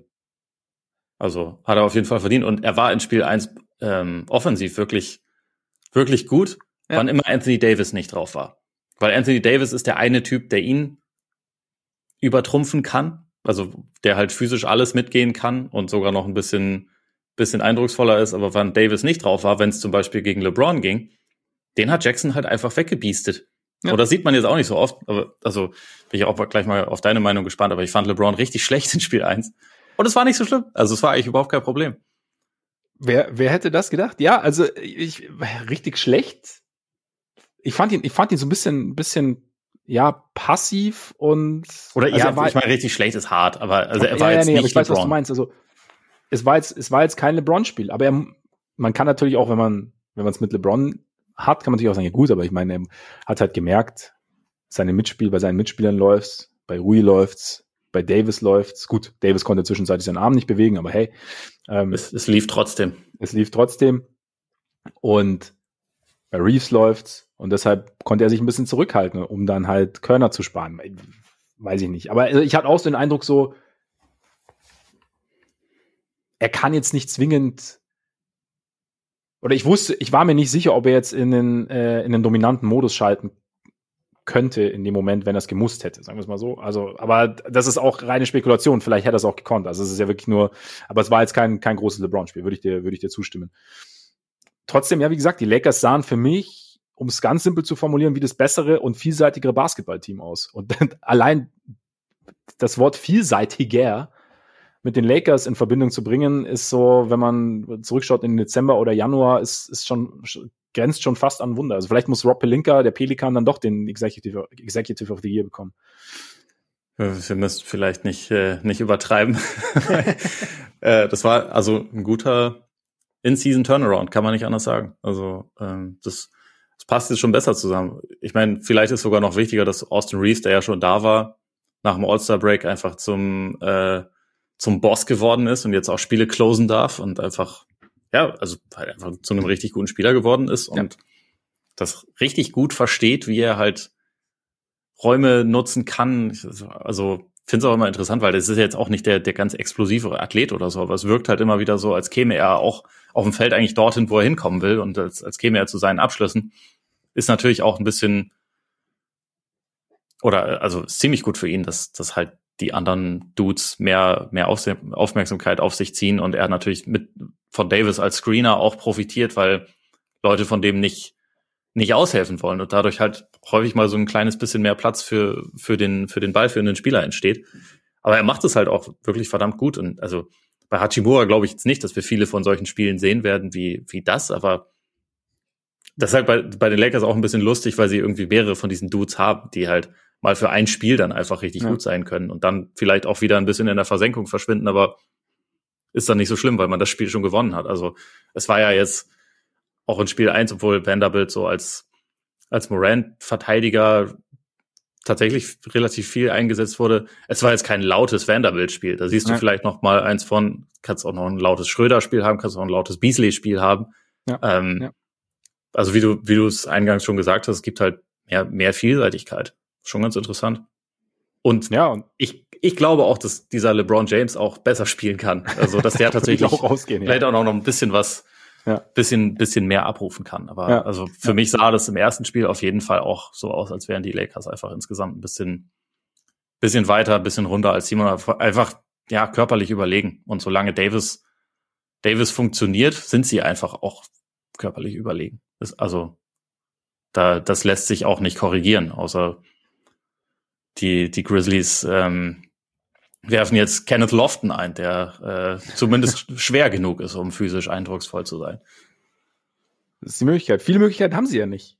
Sehr wirklich nicht. Also man, man merkt schon, dass sie, dass sie schnell eigentlich an einen, an einen Teil ihrer Bank kommen müssen, der jetzt unter normalen Umständen vielleicht nicht zwingend viele Minuten sähe. Und dann, dann, dann wird's halt, wird's halt schwierig, weil, weil bei den Lakers mehr kommt. Und ich glaube, bei LeBron, ich habe das vielleicht auch ein bisschen missverständlich formuliert. Also aus seiner Perspektive, wenn ein Spiel so läuft wie Spiel eins, dann lief gerade so hinten raus, dann bist du natürlich, dann ergibt es natürlich nur Sinn, wenn er sich dann auch zurücknimmt, theoretisch. Ja, auf jeden Fall. Also, also das, das, das war, das war ja gut. War, erzeugt ähm, auch von, von einem einigermaßen gesunden Teamgefüge, wenn er dann genau. halt sagt, hier Reeves, du bist am Kochen, koch weiter. Ja, Genau, und nicht so, oh, jetzt ist doch eigentlich meine Zeit und ich. Ne? Ja. Also, und ja, also ich kann mir auch gut vorstellen, dass noch mehr, dass er noch deutlich mehr im Köcher hat, auch wenn ich gesagt ich hatte jetzt da nicht das Gefühl, dass er jetzt dominieren kann in diesem Spiel. Aber das heißt jetzt nicht, dass es für den Rest der Playoffs gilt. Das meine ich damit. Aber ja, also wie gesagt, also die Ausfälle von Clark und, und von, von Adams sind da halt schon, schon sehr, sehr bitter, glaube ich. Und gerade auch, weil es halt einerseits, weil es ihnen halt diesen,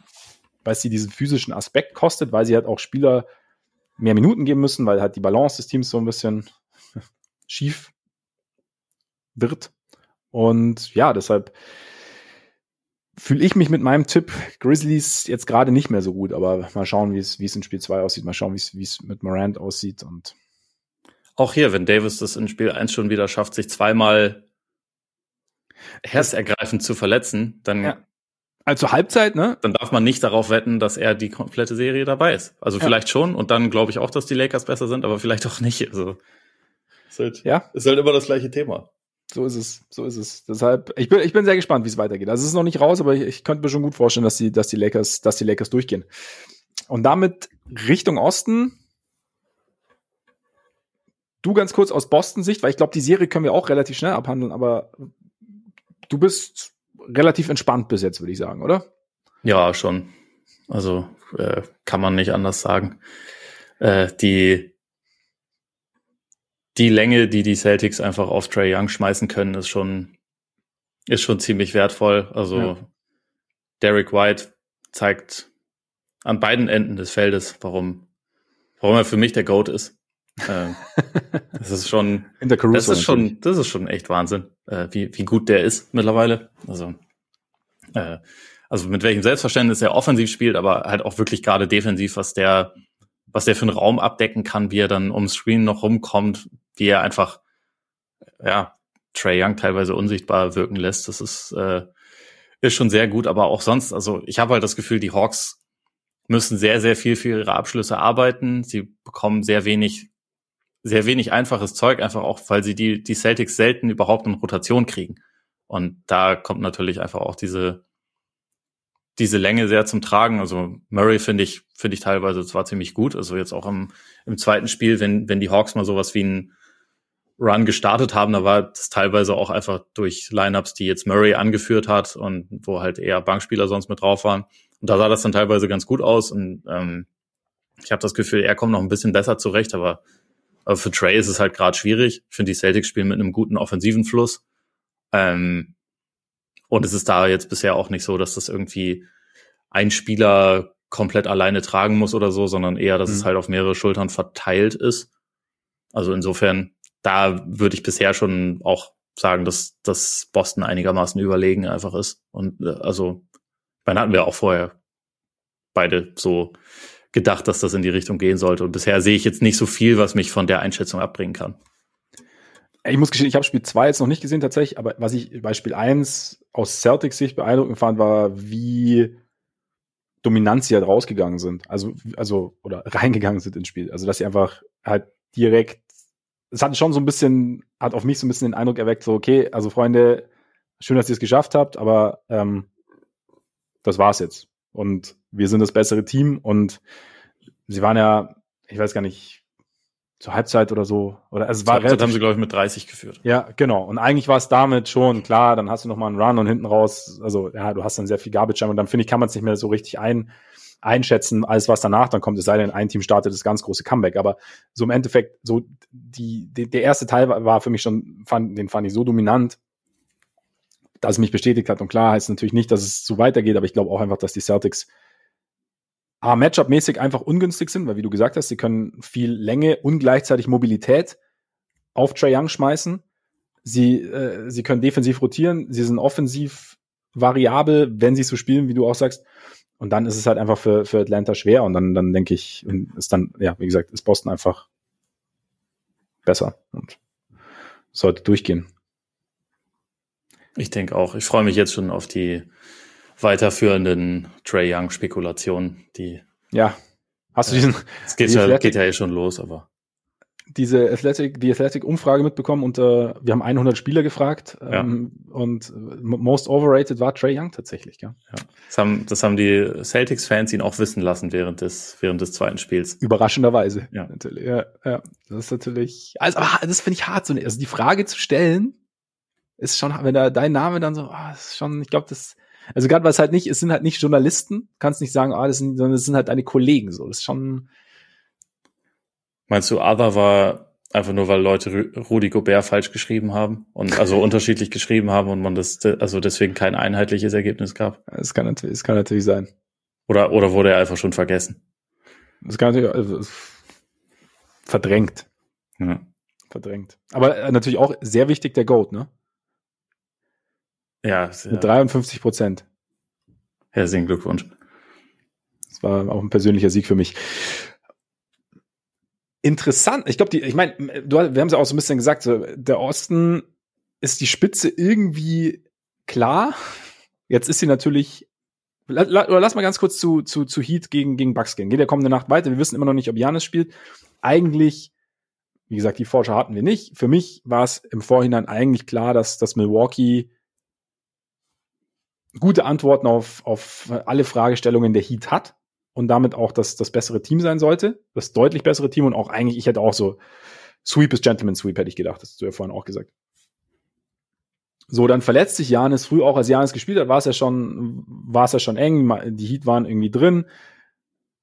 Und dann habe ich auch so ein paar gehört hinterher, die gesagt haben, ja, aber eigentlich sollten die Bucks immer noch gut genug sein, um dieses Heat-Team zu schlagen. Und würde ich auch sagen, ich glaube nur halt in diesem Spiel, oder ich denke mir dann so, okay, wenn, mit Janis dann absoluter Fixpunkt halt rausgeht, sowohl defensiv als auch offensiv. Ich meine, du hast vorhin beim Defensive Player of the Year Brook Lopez kurz angesprochen. Ist natürlich auch was anderes für Brook Lopez als Verteidiger, wenn da halt eben nicht dieses, wenn da nicht diese meterlangen Arme immer in der Nähe sind, um, um nochmal schnell auszuhelfen. Du meinst, wenn die Bucks nur noch einen besseren Verteidiger als Brook Lopez auf dem Feld haben und nicht mehr zwei wie sonst? Ja.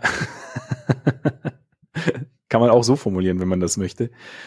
Ähm, ist natürlich was anderes. Offensiv ist es natürlich auch was anderes. Das heißt, du musst dich halt on the fly sozusagen gegen ein ziemlich ekliges Team irgendwie anpassen. Und das hat halt, hat halt nicht funktioniert. Plus, ja, es ist schon ganz nett, eine Pause zu haben, aber haben, den Fall gab es auch schon oft in späteren Serien, wenn ein Team mit 4-0, 4-1 eine Serie gewonnen hat und das andere musste über sieben Spiele gehen, dass gerade in Spiel 1 dann der Rhythmus, die Rhythmusfrage irgendwie auch gewissen Einfluss nehmen kann. Also deswegen, für mich auch sollte Janis jetzt für Spiel 2 ausfallen, habe ich jetzt hat für mich, weiß ich nicht, welche Implikationen Spiel 1 für mich jetzt hat, beziehungsweise hat für mich, glaube ich, noch nicht so große Implikationen, weil ich schon sehen, gern sehen würde, wie Milwaukee von Minute 1 dann ohne Janis zurechtkommt, zumal Tyler Hero sich ja die Hand gebrochen hat und halt auch raus ist. Also, ja. was für Miami in Anbetracht der sowieso nicht massig vorhandenen Offensivkreation sicherlich auch nicht ganz problemlos vonstatten gehen dürfte. Ja, äh, das, also aufgrund der Janis-Thematik bin ich ehrlich gesagt bei dem, bei der Serie auch absolut noch nicht in der Lage, groß was äh, äh, ja. vor mich hin zu analysieren. Also da, da muss ich, muss ich auch sagen, da muss man, glaube ich, jetzt einfach ein bisschen, bisschen abwarten, wie das weitergeht. Aber ich, ich glaube, ich habe ein bisschen Zweifel an dieser Aussage, dass, dass Milwaukee auch ohne Janis irgendwie gut genug sein sollte gegen Miami bin ich mir nicht ganz so sicher. Also das wird mir den Heat in den Playoffs nicht ganz gerecht, wird mir auch nicht so wirklich dem Faktor gerecht, dass Miami, wenn Janis nicht dabei ist, den besten Spieler der Serie hat. Ja.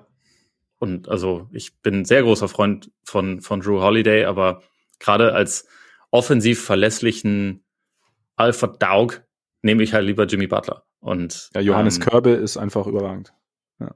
Schon, schon. Ja. Und ich meine, er hat es in Spiel 1 gezeigt, ist natürlich jetzt auch die Frage, ob das in jedem Spiel dann so, so gehen wird, aber also wir hatten das, das Matchup mit Miami und Milwaukee in den Playoffs ja auch schon ein paar Mal. Der, der eine Typ, der Butler rausnehmen konnte, war Janis. Ne? Und der sollte das jetzt auch nicht unbedingt immer die ganze Zeit machen, aber das war schon quasi das Werkzeug, um ihn rauszunehmen. Und wenn Janis nicht da ist oder nur eingeschränkt ist, dann hat das schon Implikationen für die Serie. Aber wie gesagt, da, da wir es einfach noch nicht so genau wissen, würde ich sagen, über die Serie sprechen wir nochmal wann anders, bisschen ausführlicher. Zum Beispiel sollte, sollte Miami kommende Nacht auch Spiel 2 gewinnen und Janis dabei sein. Huh. Vielleicht. Was wäre denn dann? Wer weiß, ich meine, die Heats sind komische Zombies. Ja, aber die Heat irgendwie, also ich traue ihnen jetzt auch noch nicht so richtig. Also sie haben jetzt drei in Folge gewonnen, ja. Okay. Sie haben sogar nur zwei in Folge gewonnen. Sie haben das erste Play verloren. verloren. Ja, richtig. Und ja, gegen die graubeligen also, Haken. Ne? Also ich, also auf Jimmy Butler lasse ich auch nichts kommen. Aber es ist halt schon, also es ist halt. Aber auf die anderen.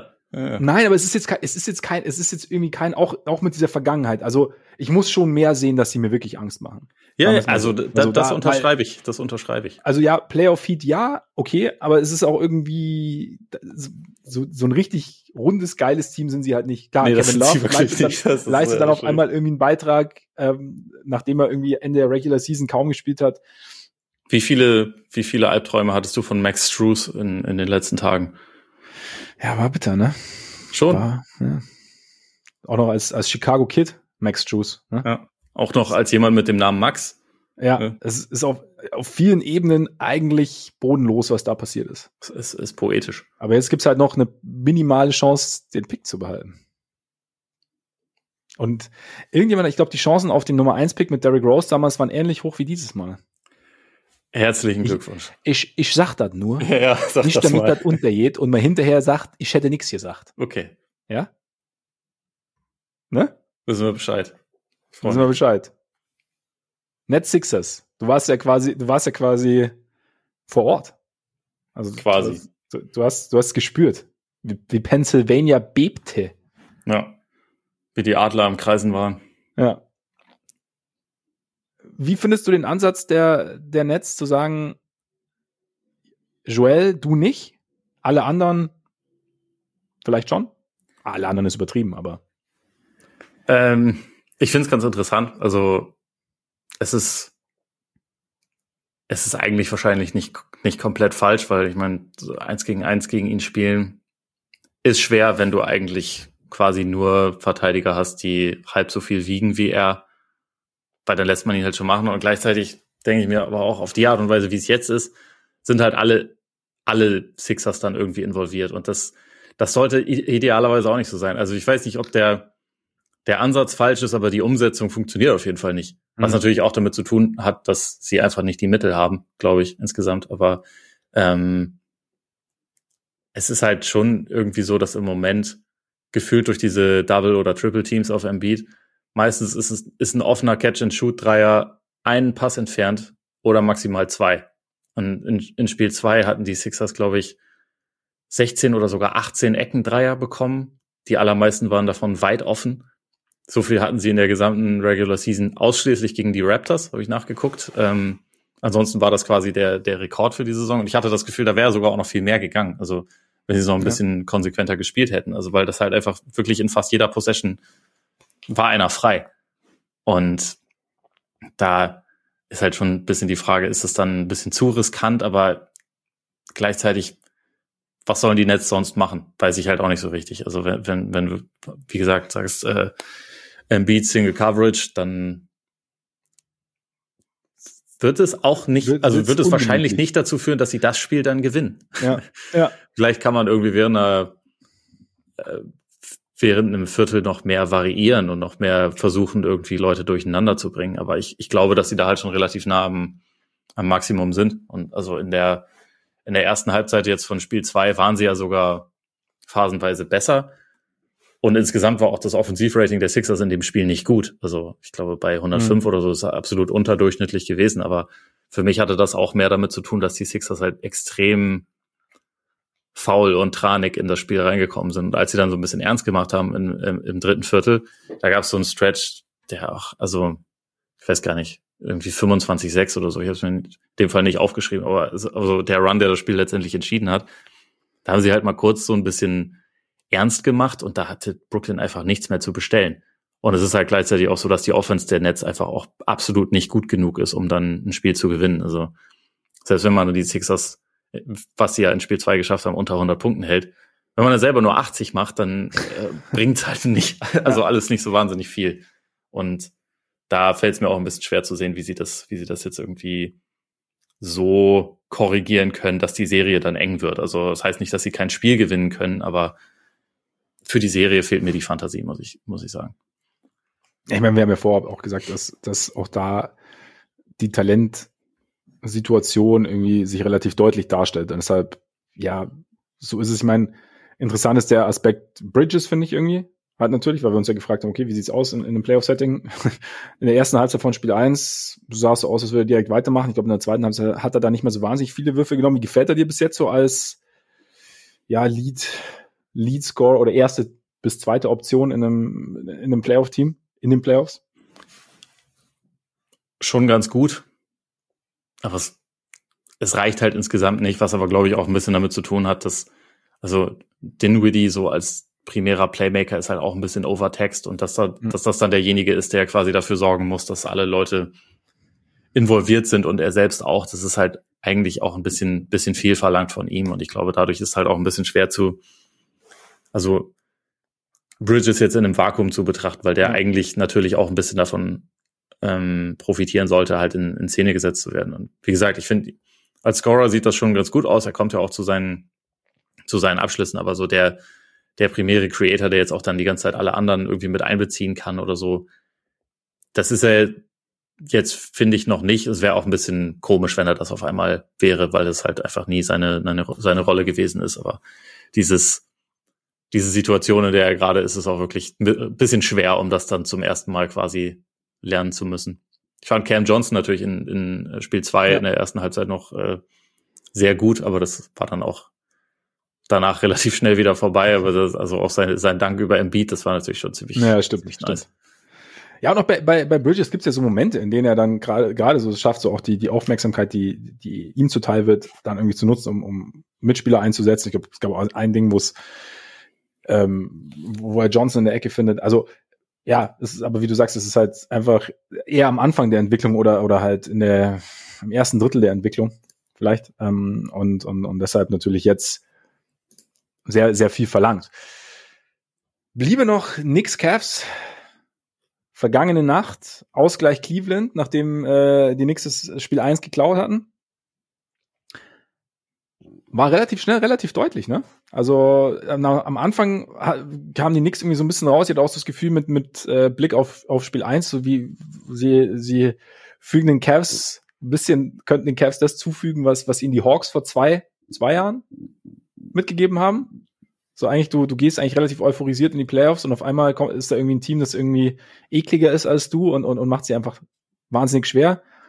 Aber die Cavs haben sich dann irgendwie, irgendwie relativ, relativ gut gefangen. Garland viel attackiert, haben immer wieder, war ein Ding für dich auch so ein bisschen, dass sie immer wieder so die Zone attackiert haben, immer wieder, also auch, auch die, die, die, die Bigs so nach, nach Pick and Roll hart Richtung, Richtung Ring abgerollt haben war, war das eigentlich was dann in Kombination mit dem, mit dem Shooting gerade von Garland. Mitchell war ja ein bisschen, hat, glaub ich, kam nur auf 17 Punkte jetzt in dem Spiel, aber auf ja, 13 ist es dafür. Ja, ja.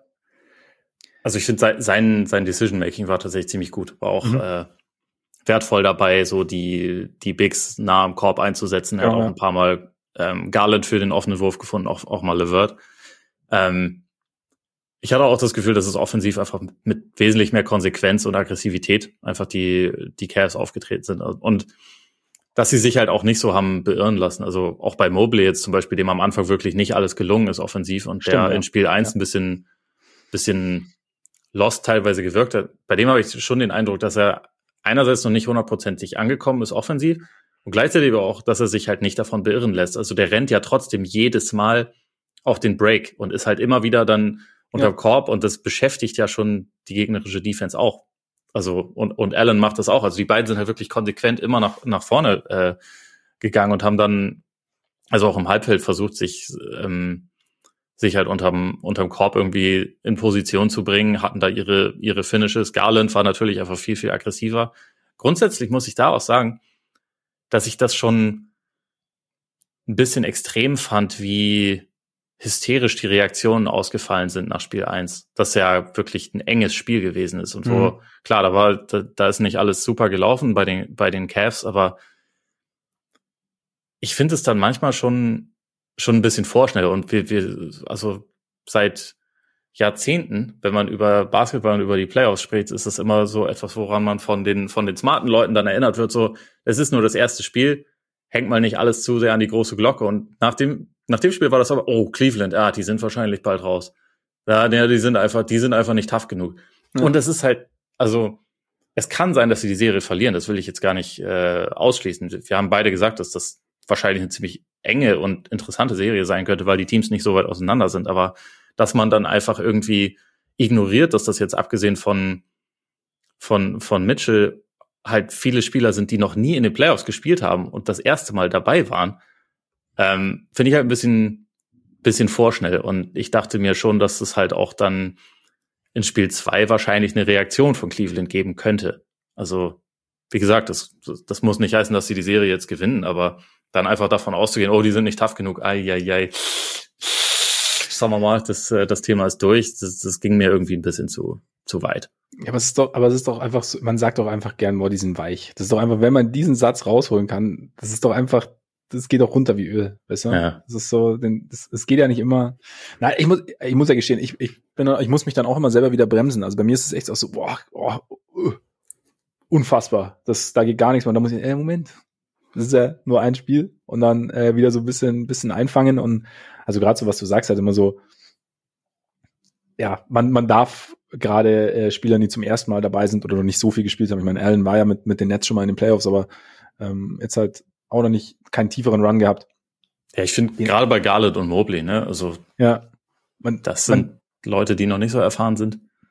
Ja, man darf ihnen auch zugestehen, dann halt nicht von Anfang an perfekt zu sein und auch mal so ja, vielleicht ein, zwei Spiele zu brauchen, um halt irgendwie reinzukommen. Und wie du sagst, was halt bei Mobley halt einfach wichtig ist, also das, das, das zeugt ja für mich gerade irgendwie vom Gegenteil, nämlich, dass er durchaus mental tough ist, wenn er, obwohl es nicht funktioniert, nicht sagt, oder obwohl es nicht funktioniert, immer weitermacht und nicht sagt, ah, okay, jetzt, ich gucke lieber, dass ich nicht blöd aussehe und ähm, ne, sondern dass er halt einfach, dass er es halt erzwingen will. Und ich meine, defensiv darf er sich dann teilweise mit, mit Buddy Randall rumschlagen im 1 gegen 1, Grundsätzlich hat es aber defensiv gut funktioniert. Ich meine, die Knicks hatten zur Halbzeit 37 Punkte. Fand, äh, äh, die, die, die Zone war relativ dicht. Und ja, also, wie du sagst, es ist halt, es war ein Spiel und, und es ist halt einfach eine enge Serie. Es sind zwei Teams, die, die wahrscheinlich nicht so wahnsinnig weit auseinander liegen. Aber man darf auch durchaus Spielern zugestehen, erstmal ankommen zu müssen und dann vielleicht auch mal ein Spiel zu brauchen oder dann auch mal ein Spiel zu verlieren, was sie vielleicht nicht unbedingt verlieren müssten. Also und noch nicht an ihr Optimum zu kommen.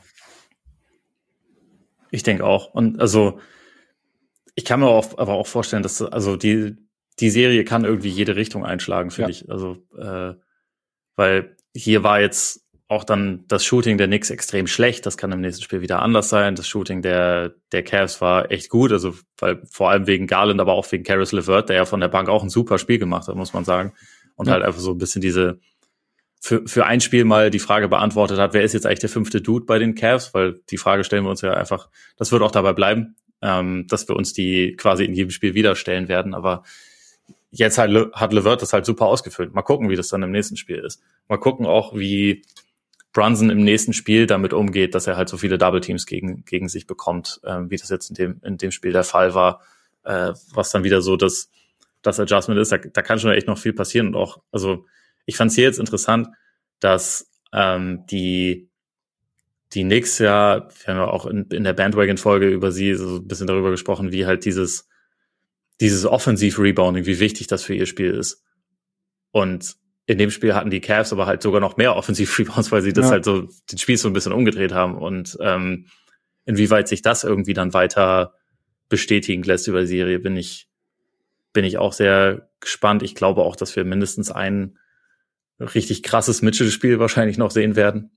Ähm, aber ja, wie gesagt, das, das ist halt für mich irgendwie so das klassische bisschen Überreaktion Spiel eins gewesen und mal gucken, wie es jetzt weitergeht. Ja, man weiß es nicht. Deswegen müssen wir dranbleiben. Also ich bin, wie gesagt, ich bin auch sehr gespannt, was, was die Serie uns noch so, uns noch so liefert. Aber ja, Kommende Nacht geht's weiter mit drei Spielen, ne? Ja. Das heißt, wir, wir sehen mehr von Denver, Denver Wolves. Wir wissen, ob Janis spielt und Wer ist noch? Wer spielt noch? Sag's mir ganz kurz. Ah, Lakers, klar. Lakers Grizzlies.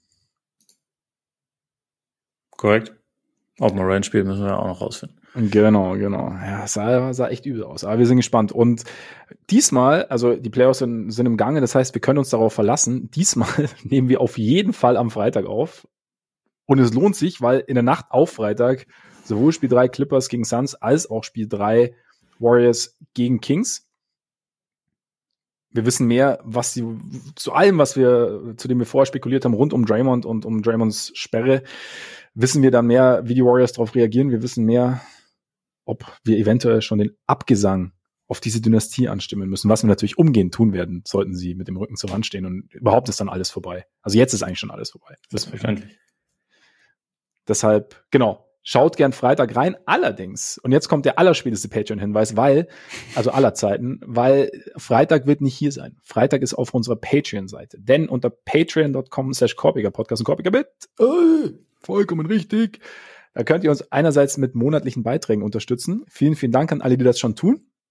Und andererseits gibt es dann eben extra Content. Während der Playoffs häufig einfach in Form von extra Folgen zu aktuellen Spielen. Gibt auch noch andere Formate, die dann Richtung Offseason gehen. Also schaut da gerne mal rein, wenn ihr Lust habt. Und äh, ja, ansonsten will ich natürlich sagen, vielen, vielen Dank für eure Aufmerksamkeit heute. Und solltet ihr uns noch mehr Aufmerksamkeit schenken wollen und uns noch nicht abonniert haben, könnt ihr das sehr gerne tun. Das geht eigentlich überall. Apple Podcasts, Spotify, Amazon Music, Deezer, Google Podcasts. Folgt uns bei Twitter, folgt uns bei Instagram. Schreibt uns auch gerne an, wenn ihr Lust habt. Und jetzt würde ich sagen, genießt euren Abend, genießt euren Tag, euren Morgen und genießt vor allem die Playoffs. Bis bald hoffentlich. Reingehauen. Reingehauen.